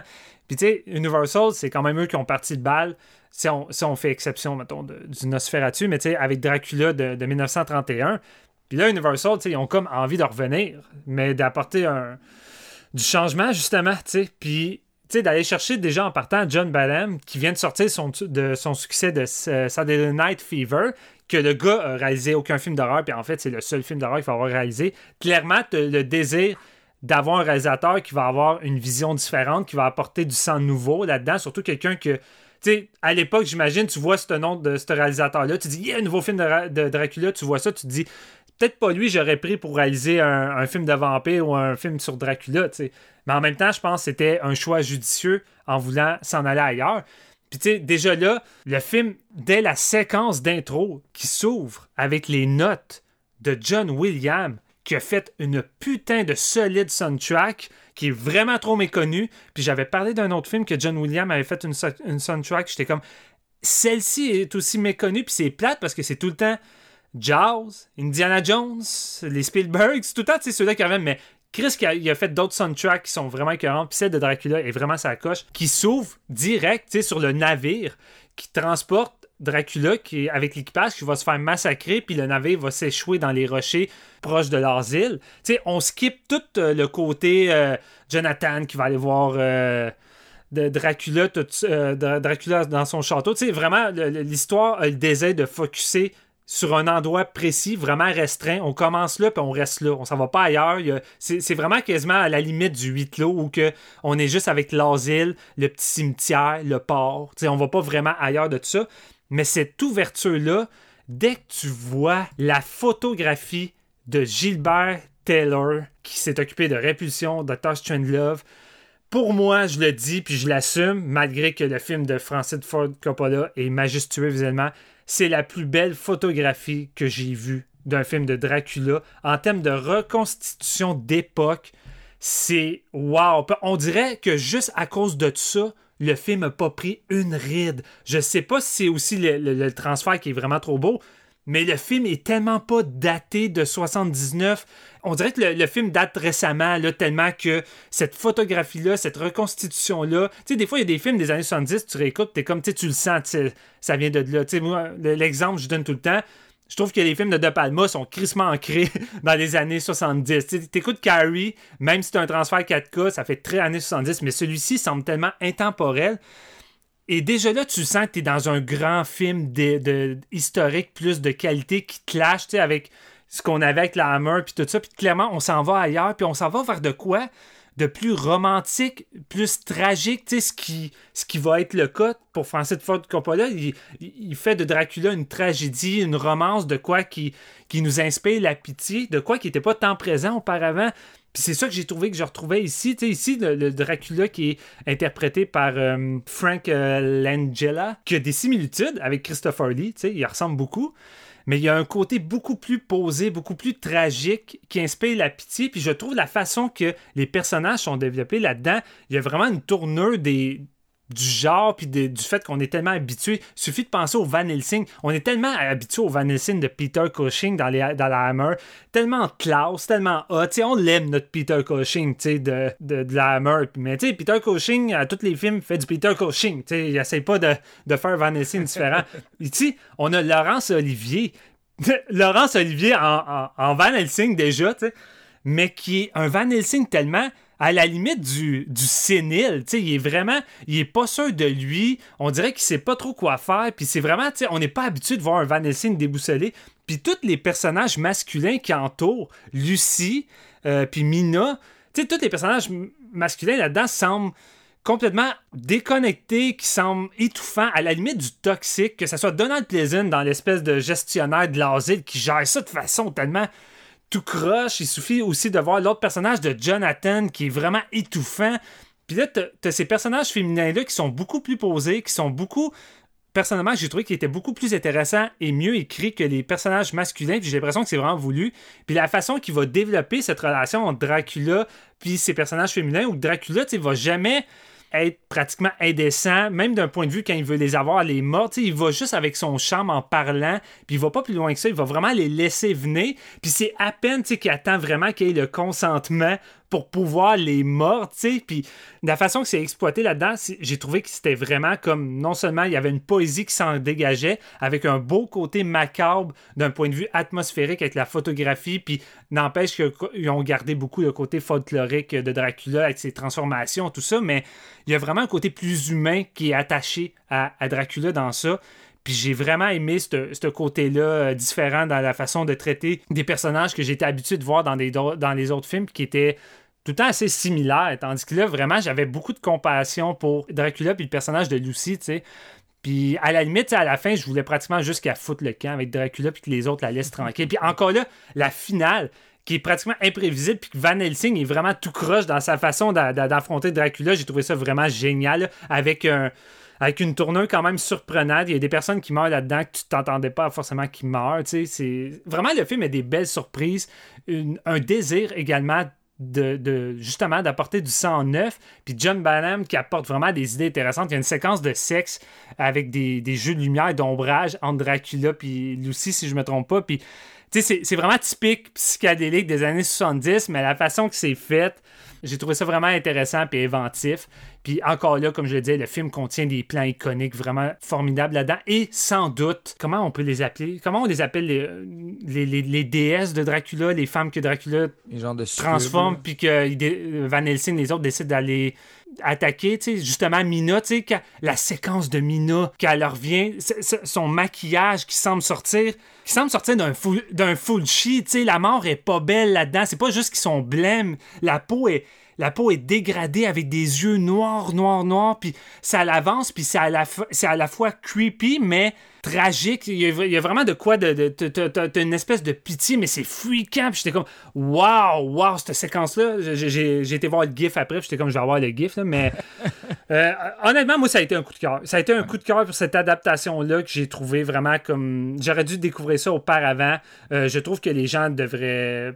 Il y en a peut-être comme moi qui, avaient décidé de laisser faire parce qu'ils se disaient, bon, Frank Langella, euh, Langella, on dirait John Travolta avec son afro des années 70, sa coupe de cheveux et tout ça, mais laissez-vous pas berner par la pochette vraiment laide du Blu-ray puis du DVD. Ce film-là, c'est visuellement du bonbon, c'est de grande qualité. Même l'acting est vraiment bonne. Il y a peut-être peut-être l'actrice qui joue Lucie, euh, quelques monologues dans l'asile que j'ai trouvé un peu plus so-so dans son acting, mais sinon tout le reste, j'ai trouvé que c'était vraiment le, le calibre d'une grande production puis vraiment d'un désir d'amener Dracula vers quelque chose de plus de plus gros et de plus, plus de plus unique. Vers de quoi de, de plus unique? Puis ça me ça m'a vraiment fait triper. Mais honnêtement là-dedans John Williams puis euh, la photographie c'est le c'est c'est le highlight du film c'est c'est de, de, de- de top shit là. Je pense que c'est surtout pour notre génération, ça s'est fait upstager par l'autre film qui a plus de faces reconnaissables, notamment euh, Keanu. ouais. Ben, exact. Kenyu Anthony Hopkins les gens qui euh, étaient là dans les années 70 l'ont plus vu, tandis que nous, on s'est plus tourné vers des versions plus récentes. Il y en a beaucoup, des versions de Dracula quand même. Ben, c'est ça, il y en a des tonnes, puis à un moment donné, tu sais, tu penses peut-être avoir fait le tour, mais non, il y, en a tout le temps qui vont, euh, qui vont surprendre. Euh. Celui-là, c'en est une belle surprise. Ah, et vraiment, vraiment. Toutes les séquences. Est-ce qu'il y a des séquences de, de- d'atmosphère? Vraiment géniales? Toutes les scènes dans le cimetière. euh, je- Moi, tout le début de l'arrivée du bateau, là, j'étais sur un high. là. J'étais comme, comment j'ai pas pu voir ce film-là auparavant? Tu sais, j'étais quasiment en train de me donner de la merde. C'est ça, tout seul dans le salon. On peut pas tout- on peut pas tout voir. Ça Ben pas- non, ben ça non, c'est ça qui de la arrive. game. Ouais. Toi, Jeff, ton numéro 1. Mon numéro 1, Vinegar Syndrome gagne euh, le numéro 1 encore cette année pour Oh moi. shit. Mais une Christy de claque. Tu sais, mettons, là, genre de Vinegar Syndrome, ça fait un an que t'as acheté puis qu'il est sa tablette parce qu'il te dit rien. Tu sais, il est comme genre, ah, c'est pas lui que je veux voir. C'est pas lui que je veux voir. Puis là, à un moment donné, ben, t'as t'as de moins en moins de Vinegar Syndrome à voir. Fait que tu te dis, OK, c'est à soir que je te donne ta chance. Puis tu l'écoutes deux fois de suite, mais deux fois de suite dans le sens, je le termine, puis je repèse sur play. Fait que c'est comme un trois heures et quart en loop, là. Tabarouette. Ah, j'ai capoté. Ça s'appelle The Caller. C'est sorti en 1987. Euh, le directeur, c'est Arthur Allen Siedelman, qui a fait entre autres euh, Hercule, à, Hercule à quelque part là, avec Arnold. Là, Un- Hercule à New York. Hercule à quelque part, excusez. Hercule à New York en 70 avec Arnold, un bon petit navet. Écoutez, ça, ça se passe dans, grosso modo, pas loin d'être un huis clos. Ça se passe dans à peu près deux endroits, deux acteurs, dont Malcolm McDowell, qui est euh, un grand quand même. là. Il a joué dans Clockwork Orange. C'est lui qui fait Sam Loomis dans les Halloween de Rob Zombie, entre autres. Et euh, son, son duo, c'est Madeline Smith Osborne qui euh, jouait dans des trucs que je connais pas. J'aime que Malcolm, tu l'associes à Halloween de Rob Zombie. ouais, j'ai trouvé ça vraiment Ah, drôle ben, aussi. il- il- non, mais je pense que sa, sa face, elle, elle me revient vraiment avec euh, Halloween de Rob Zombie, mais tu sais, il a joué dans des millions Ouais. de trucs. Ben, c'est ça aussi Ouais. que tu sais, sa, sa, sa face vieille, c'est ça. C'est Ouais. là qu'il y a eu un gros rôle dans les Ben, dernières tu sais, années. sur, sur un podcast de, de suggestions d'Halloween, quand même, je trouve que c'est un pas pire câble. Ouais, écoute, c'est euh, parfait, bon, parfait. Je l'accepte, je l'accepte. Ouais, alright, parfait, ça passe au conseil. Nos personnages euh, n'ont pas de nom. Euh, Malcolm joue The Caller et Madeline joue The Girl. Euh, bon, notre femme va aller faire des commissions et elle va s'arrêter pour gazer son char, va mettre du gaz, blablabla, puis elle se sent un petit peu épiée, mais elle sait pas de où. Après ça, elle va reprendre sa voiture, puis elle, s'en va à la maison, mais elle reste dans une espèce de grosse maison dans la forêt avec des rues sinueuses qui sont pas nécessairement des rues, mais plus des routes de terre. Puis en allant vers euh, chez elle, elle va comme voir un, auto qui est comme parqué là, mais qui a l'air d'être euh, sur le flat, tu. Puis elle va s'arrêter, mais ah, elle fera pas plus un cas que ça. Elle s'en retourne à la maison. Le soir, euh, il y a une tempête qui se prépare, tout ça, puis euh, ça, ça cogne à la porte. Elle, elle attend quelqu'un. Euh, elle dit que c'est comme un collègue, mais on ne sait pas si c'est une date ou non, tu sais. Et euh, elle attend quelqu'un à souper, mais on va aller répondre. Il y a une espèce de d'homme en trench coat beige avec un chapeau qui a de l'air louche qui dit Ouais, mon, mon char il est comme brisé, il y a une coupe de mille en haut. Est-ce que je peux appeler euh, Le classique. le classique. Oh man, je te dis, le, le- le- le- voyons, la ligne d'intro de ce film-là, j'étais genre, aïe, aïe, où c'est qu'on s'en va avec ça? man? On l'a vu mille fois. là. Et elle euh, voudra pas tout de suite le laisser entrer, mais finalement, elle va le laisser téléphoner. Donc, il dit qu'il va appeler un garage, blablabla. Finalement, il connaît le numéro par cœur, mais il n'est pas du coin. Ils ont une discussion qui est comme. Ils se relancent, là. C'est vraiment. euh, il, il essaie de se poser des tricks parce que la fille, elle ne fait pas confiance, puis notre caller, il a de l'air louche. Mais en même temps, il n'a rien fait de louche à date, tu sais. Sauf que il- c'est vraiment du génie d'écriture de dialogue, là. Ils vont se parler, se parler. C'est à peu près 23 minutes en ligne dans la cuisine puis le salon de la maison pour apprendre à se connaître parce que finalement, il attend, le- ça n'a pas répondu, puis blablabla. Puis là, il, dit, mais il dit que, que ça s'en vient. Finalement, ça n'arrive jamais. Ils vont, ils vont se parler. Il va finalement quitter, mais il va revenir le lendemain. Là, je m'arrête là, là parce que c'est vraiment vraiment juste un jeu de dialogue entre deux acteurs qui donnent probablement leur, euh, leur performance de carrière quasiment dans un truc qui est méconnu, mais qui est, tu sais, c'est une petite, petite, petite production. Au fil de leur discussion, puis des moments où ils vont partager ensemble, ils vont se mettre à jouer à un jeu où ce que, ils essaient de se piéger, encore comme au début, mais ils font des points, puis on ne sait pas trop où ce que ça s'en va. Écoute, je sais même Tu m'intrigues, sérieux, je ne sais pas comment décrire ce film-là, man, parce que sérieusement, là, les plus téméraires vont se rendre jusqu'à la fin. Et les amateurs de, de, de huis clos comme toi, Steven, tu sais, je veux dire, c'est le- le- c'est fait sur mesure pour toi. Je te le garantis. Mais Ouh. c'est long, là. Tu sais, c'est long. Faut, faut pas que tu sois sur ton téléphone parce qu'il faut pas que tu manques une phrase parce qu'il y a plein de petits hits cachés qui s'en vont. Ça s'enligne vers une finale que je ne peux pas parler et je ne peux pas rien, rien, rien, rien dire d'autre sur le film à part que c'est de l'hostie de génie. juste pour vous dire, euh, mettre puce à l'oreille, euh, les make-up, euh, c'est le gars de From Beyond, c'est le gars de Don't Look Now. C'est quand même euh, une grosse patte quand même de make-up. Euh, Il y a quelque chose qui se passe. Mais est-ce que je peux pas vous en parler? Tu comprends? C'est le genre C'est pratiquement un chien, ça. c'est- Oh, tu m'obliges hey. pratiquement à aller l'écouter direct. Oui, ben, il, il- tu sais, il est pas sur Shudder, mais genre, euh, écoutez, Ouais. euh, Black Friday, il va être 15$ sur Vinegar Syndrome, mais qu'ils fassent leur week-end de, de c'est... c'est- Moi, euh, j'attends encore la plateforme Vinegar Syndrome. Puis ils vont Ouais. pouvoir le faire en masse prochainement, tu sais. Ouais. Pas- je peux pas vous parler plus de- du film parce que, mettons, ils font juste parler. Ils font juste parler, puis à un moment donné, il y a des trucs qui se passent que je peux pas nommer, tu comprends? sais? Ben, c'est correct, dis rien, dis rien. Tiens-toi-en là, puis tiens-toi-en au hype que t'as créé. Ah, man, Ouais, c'est ça, parce que t'as créé du hype, je trouve, moi, là. Ben oui, c'est- j'ai, j'ai- tu sais, je vous dis, à- je l'ai écouté deux fois de suite, j'ai donné 4.5 sur 5. C'est le meilleur Vinegar Syndrome que j'ai vu Oh, avec shit. Deadly Games, là, tu sais. Ok, à ce Ah point-là. wow. moi, j'avais ça sur ma tablette, là, ça faisait depuis le Black Friday de l'année passée, là. On le je sait jamais mets- avec Vinegar. Hey. C'est comme une grosse Ouais. loterie de la vie. Ça n'a pas de crise de bon sens, man. Je vous le garantis. Les... Je vis Depuis un mois et demi, je vis pour les 10 minutes de les 10 dernières minutes de ce film-là. Tabarnouche. C'est tout. Chris, euh, ouais. Ouais, The Caller, Ok. man. Ah ouais. Hype, moi. Ah ouais, Ouais, allez-y. c'est ça. Hype, moi, mon GF, j'aime ça. Tu sais, les- on a ben, j'ai bien beau, l'année passée, je parlais de Pandemonium, sti, man, la série B, drôle, euh, slapstick. Non, non, non. The Caller, mon gars, c'est de new shit, là. C'est vraiment fort. Moi, euh, mon numéro un, euh, c'est. Il n'y a, aucun label GF qui a gagné euh, pour moi euh, l'année Non. 2021. Au contraire, les labels reçoivent un gros moton de charbon pour pas l'avoir encore, euh, pas avoir encore ressorti mon film en Blu-ray. Euh, mais je pense que je sais pourquoi, dans la mesure que c'est un film de studio, en fait. C'est un film de Sony euh, qui, est, qui est en DVD. Moi, j'ai souvent vu le DVD passer. Euh, à ça à l'époque où je travaillais euh, dans les films, là, on avait ça dans nos bennes. Euh, Il y avait même une VF sur le DVD. Puis c'est un film que j'avais jamais vraiment pris le temps d'écouter. euh, qui... Donc, c'est un film de Sony qui nous ramène quand même à, à l'univers des slashers méta. Et j'ai beaucoup d'amour pour les slashers méta des années euh, Mm. 90. Donc, euh, j'étais quand même surpris quand je l'ai écouté d'avoir jamais vu ça. Je pense qu'il y a aussi une question que l'affiche est évoque deux ou trois autres affiches euh, de films qui sont sortis dans la même période. Fait que je pense que des fois, les gens pensent qu'ils l'ont vu sans l'avoir vu. Euh, c'est un film d'Anthony Waller qui est surtout connu pour An American Werewolf in Paris, euh, pour Oh, rester ouf. dans le John Landis. Ah, Mais euh, il a tout donné avec le film que je m'apprête à dropper, c'est-à-dire Mute Witness, film de 1995 euh, qui parle d'un groupe d'Américains qui sont en Russie pour tourner un slasher.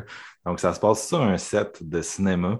Euh, puis, euh, nous, on suit une femme qui est experte des maquillages et elle fait, euh, ouais, maquillage et qui est sourde et muette. Puis, ça va bien, elle est avec ses amis, ils font le tournage, ça se passe plutôt bien. Sauf que le soir, elle retourne sur le set et il y a des gens qui sont en train de tourner un porno louche à travers leur décor. Puis elle reste là, elle regarde et ce n'est pas un porno, c'est bien sûr un snuff russe où ils vont tuer l'actrice et elle sera le témoin muet. Vous avez poigné le, le, le- le- le titre. Et euh, donc, c'est ça, c'est un. Là, euh, ce qu'on va réaliser, c'est que c'est un espèce de, de, de cercle là, underground de gens qui font des snuffs. Là. On s'entend. Hostel? Ouais, on a vu ça souvent dans des films d'horreur. Ce qui est drôle, par contre, c'est qu'au lieu d'être runné par euh, un russe avec un accent, c'est runné par Alec Guinness, Obi-Wan Kenobi, qui run le, le, le Ring Underground de Snuff. là. Donc, euh, euh, c'est ça. Donc là, par la suite, on va suivre Billy qui se fait traquer par ces gens-là qui l'ont vu, bien sûr, euh, en Russie, là, puis qu'elle ne peut pas tant faire confiance aux autorités. Puis c'est un film, c'est un film dans un film, fait qu'il va y avoir beaucoup de références au cinéma, beaucoup de, de props euh, qui vont servir dans les set pieces. C'est vraiment pas un film qui, qui est tant solide par son, son scénario, euh, qui est bon, écoute, c'est tel que tel, là, je veux dire. Euh, dans cette période-là, il y avait l'espèce de paranoïa du snuff, là, je sais pas trop pourquoi, mais c'est sorti juste avant, justement, 8 mm. Puis il y a aussi eu T6, là. on parlait de Ouais. film espagnol, mais film espagnol de Alejandro Amenabar, le réalisateur de The Others, là, qui avait joué avec ça aussi beaucoup. Euh, fait qu'on est, on est encore un peu là-dedans. Euh, c'est juste que là, justement, on joue beaucoup entre on joue beaucoup sur la frontière entre le réel puis l'irréel, notamment quand la police s'implique là-dedans parce qu'elle les accuse, puis se font, euh, les tueurs se font pogner assez rapidement par la police. Sauf que, c'est- en gros, ce qu'ils disent, c'est euh, ce qu'on faisait, c'était un film. Puis ils vont montrer leurs effets spéciaux et tout, et tout, et tout. Fait que là, euh, le- en gros, la police dit que notre protagoniste, elle est parano, mais of course, ce n'est pas le cas. Fait que on va, on va beaucoup jouer là-dedans. Tu sais, même la résolution, c'est beaucoup. euh, le réalisateur exploite beaucoup la notion d'artifice. Euh, puis c'est drôle parce que euh, il y en a eu, y en a eu une coupe de slasher là, sur un set de cinéma. Ça a comme été la conclusion logique de, de la vague de slasher méta. Il y en a peu qui ont été satisfaisants. Tu sais, je pense à Scream 3, qui est le petit euh, Mhm. vilain canard de la série, ou à Ur- Urban Legend 2, qui n'est pas du grand. euh, c'est vraiment bien réalisé, mais le scénario, c'est douteux euh, à mort. Cut. qui est peut-être pire que pire. Bref, celui-là, c'est vraiment euh, tout ce que j'ai toujours voulu d'un slasher sur un set de cinéma, euh, avec l'espèce d'ambiance un peu glauque de l'Europe de l'Est, puis euh, notre protagoniste qui est traqué par les genres de goons, puis il y a vraiment beaucoup de gros set pieces. C'est très opératique, euh, un peu comme le premier Scream, l'intro du premier Scream, sans dire que ça atteint ce niveau-là, mais ça a ce côté-là super opératique, là, que Wow. euh, je pense qu'il y a beaucoup de gens aussi qui comparent ça en ligne à Brian De Palma, là, ces périodes Body Double, ces films-là qui, encore là, jouent beaucoup sur la notion d'artifice qui existe dans le cinéma. Euh, puis euh, c'est ça, il va y avoir vraiment l'espèce de build-up vers une finale qui est super méta, super le fun. Puis je trouve vraiment que Waller, même si euh, on n'a pas tant de fun avec sa suite de American Werewolf, là-dedans, il est déchaîné, il est déchaîné, puis son actrice est, vraiment solide. Donc, j'ai été, vraiment très, très surpris. C'est sûr que, comme je disais, j'ai, comme une affinité pour ce style de slasher-là qui me rappelle beaucoup ma jeunesse. Puis même si j'avais jamais vu Mute Witness, la période, puis euh, le, le thème, j'avais l'impression de mettre des pantoufles bien, bien confort, puis de découvrir genre un film que j'étais comme, pourquoi j'ai pas vu ça avant?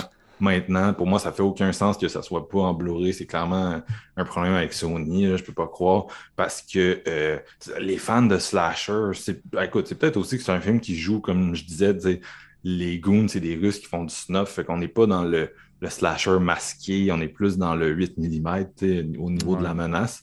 Euh, c'est peut-être ça aussi qui, qui vient jouer un peu. euh, puis bon, euh, c'est ça, la protagoniste qui joue un peu la typique femme que personne croit. euh, la bonne vieille métaphore du mutisme là, euh, pour représenter, c'est ça, le quand ta valeur, quand ta parole n'a pas de valeur, je trouve qu'elle s'en sort vraiment bien dans un rôle qui, c'est ça, principalement muet. Elle est super expressive, elle est vraiment le fun. Les autres acteurs, ça varie beaucoup. Euh, mais elle est vraiment, vraiment solide. Puis je pense que c'est un peu, c'est un peu là que j'en suis. C'est vraiment, tu sais, c'est vraiment un film que je, je l'ai fini. Puis mon réflexe, ça a juste été What the fuck? Pourquoi j'avais pas vu ça? tu sais? Ouais. Puis euh, à cause de ça. Puis les gars, je pense que vous l'avez pas vu non plus. Ce qui me surprend Non, encore non. plus, Non. parce que Steven, t'es un vieux, puis JF, tu capotes ses slashers. Je viens de Euh, l'acheter. Steven, t'es un vieux, une balance ça de même, tu sais. Non, mais, non, mais tu sais, je capote, là. Je suis comme, tu sais, pourquoi t'as jamais vu Mute Witness? Je hein? sais pas. Je sais pas, 95. c'est bizarre, hein. C'est ça, ça- il y a vraiment un DVD avec une VFQ, là, témoin muet, puis euh, ça tournait euh, d'un club vidéo à une autre époque. Euh, mais non, c'est ça. Fait que si vous aimez le De Palma, puis vous aimez les mises en abîme, puis vous aimez les, les set pieces, c'est ça, tu sais, qui sont euh, super euh, vertueux avec des gros euh, moves de caméra, puis etc., etc. Tu sais, le, le film qui te fait sentir que tu es dans un film, mais en même temps qui est comme euh, salut, euh, genre je suis en contrôle des opérations, ben allez, allez-y, allez-y, parce que c'est c'est super divertissant. Malade. Malade. Hey. C'est là-dessus. Hype là-dessus, moi. On s'est tout hypé aujourd'hui. Ouais. Non, ben, c'est ça qu'il faut. C'est- C'est c'est signe qu'on va peut-être être capable d'hyper d'autres personnes que nous-mêmes, si on est capable de se hyper entre nous avec Ouais, les ça. qu'on Ouais. n'a pas vus. Puis après, les gens vont revenir. C'est de la merde! C'est ça aussi que Mute Witness, qui est, tu sais, vous pouvez encore trouver le DVD, mais il faut que vous cherchiez. vu que, comme je disais, il Ouais. n'y a pas de réédition récente. Puis à ma connaissance, il n'est pas en ce moment sur un, un service de, de, de streaming. Non. Fait que c'est pas nécessairement le plus facile à trouver que j'ai que j'ai name droppé aujourd'hui.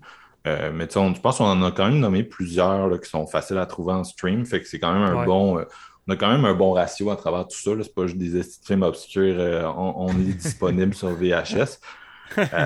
Puis c'est ça. Merci beaucoup, les gars. Ça met fin à notre, Hey. à notre épisode annuel. On espère revenir l'année prochaine. Mon Le petit minou veut s'intégrer. mais ça, oui, fait, il- ça fait très Halloween, ça aussi. Fait que c'est Il vient correct. euh, de Mute Ouais. Witness. Crapeux, Crapeux fait son caméo. Nice. Puis euh, donc, Mais ouais. c'est ça. On espère vraiment qu'on vous a encore une fois permis de, de- de mettre un- quelques films à votre euh, liste du fameux euh, 31 jours de l'horreur du mois d'octobre. Puis merci beaucoup, les gars, d'être venus participer à cette conversation-là. Toujours le C'est un plaisir. cet épisode-là. puis- Ouais, oui. Ouais, moi je veux que ça devienne une tradition. Oui. Puis euh, on n'a pas fini notre mois d'octobre. Euh, On essaie de rester euh, sur une bonne, euh, une bonne lancée avec les épisodes, puis pas euh, lâcher parce que là on va en faire plusieurs pour le reste du mois oui. d'octobre. Fait qu'on va essayer de tenir la route là, mais ça devrait être bon d'après moi. On est parti pour une couple d'épisodes d'horreur. C'est ça. Moi, je suis dans mon mindset un à la fois, mais là, je suis bien content déjà d'avoir celui-là qui, qui, qui Ouais. est Puis euh, le prochain épisode ne sera pas nécessairement dans l'horreur. On a un gros top qui s'en vient. Et euh, est-ce que je peux spoiler ou est-ce que j'évite de spoiler pour être sûr que ça se je réalise? pense, non, je pense, je pense qu'on va attendre au cas où, euh, tu sais, nous autres, le karma, des fois. Ouais, on- Mais en tout cas, c'est un top qui risque de vous intéresser aussi, même si on sort du. Wow! Bon, ben, le chat de Marc-Antoine a décidé de couper ça sec et de. Je sais pas que. Tu sais, on est dans quoi? Moi, ça me rappelle l'épisode de. euh, le segment dans Two Evil Isle. Tu sais, Ouais. l'espèce de chat démoniaque. C'est euh, tout de le temps après. Dario, ça? Ouais, ouais. Fait que là, je me dis-. Fait que là, je me dis que Marc-Antoine est en train de se faire torturer par son chat, mais. Dans le fond, c'est un cas- Sleepwalkers. Ouais, exactement. Hey, on commence à découvrir des affaires sur Marc-Antoine. Non, ben c'est ça. Comme disait Marc-Antoine, on espère que vous avez apprécié l'épisode. Le prochain, si on réussit à le faire, qui est non horrifique, devrait vous intéresser aussi. Massif. Sinon, on a d'autres épisodes, euh, on a d'autres épisodes d'horreur assez cool qui s'en viennent. Fait que continuez vos 31 jours d'horreur. Parlez-nous de ce que vous avez écouté. Est-ce que vous avez des suggestions pour nous? On serait intéressé de voir ça dans les commentaires parce qu'on n'a pas tout vu, évidemment. Puis on imagine que les gens qui nous écoutent euh, font des belles découvertes également. Fait que gênez-vous pas. On se revoit, ou plutôt on se réécoute, ou on s'entend, je sais pas comment le dire, la prochaine fois. Et sur ce, ben, euh, joyeux euh, mois d'octobre. Happy Halloween!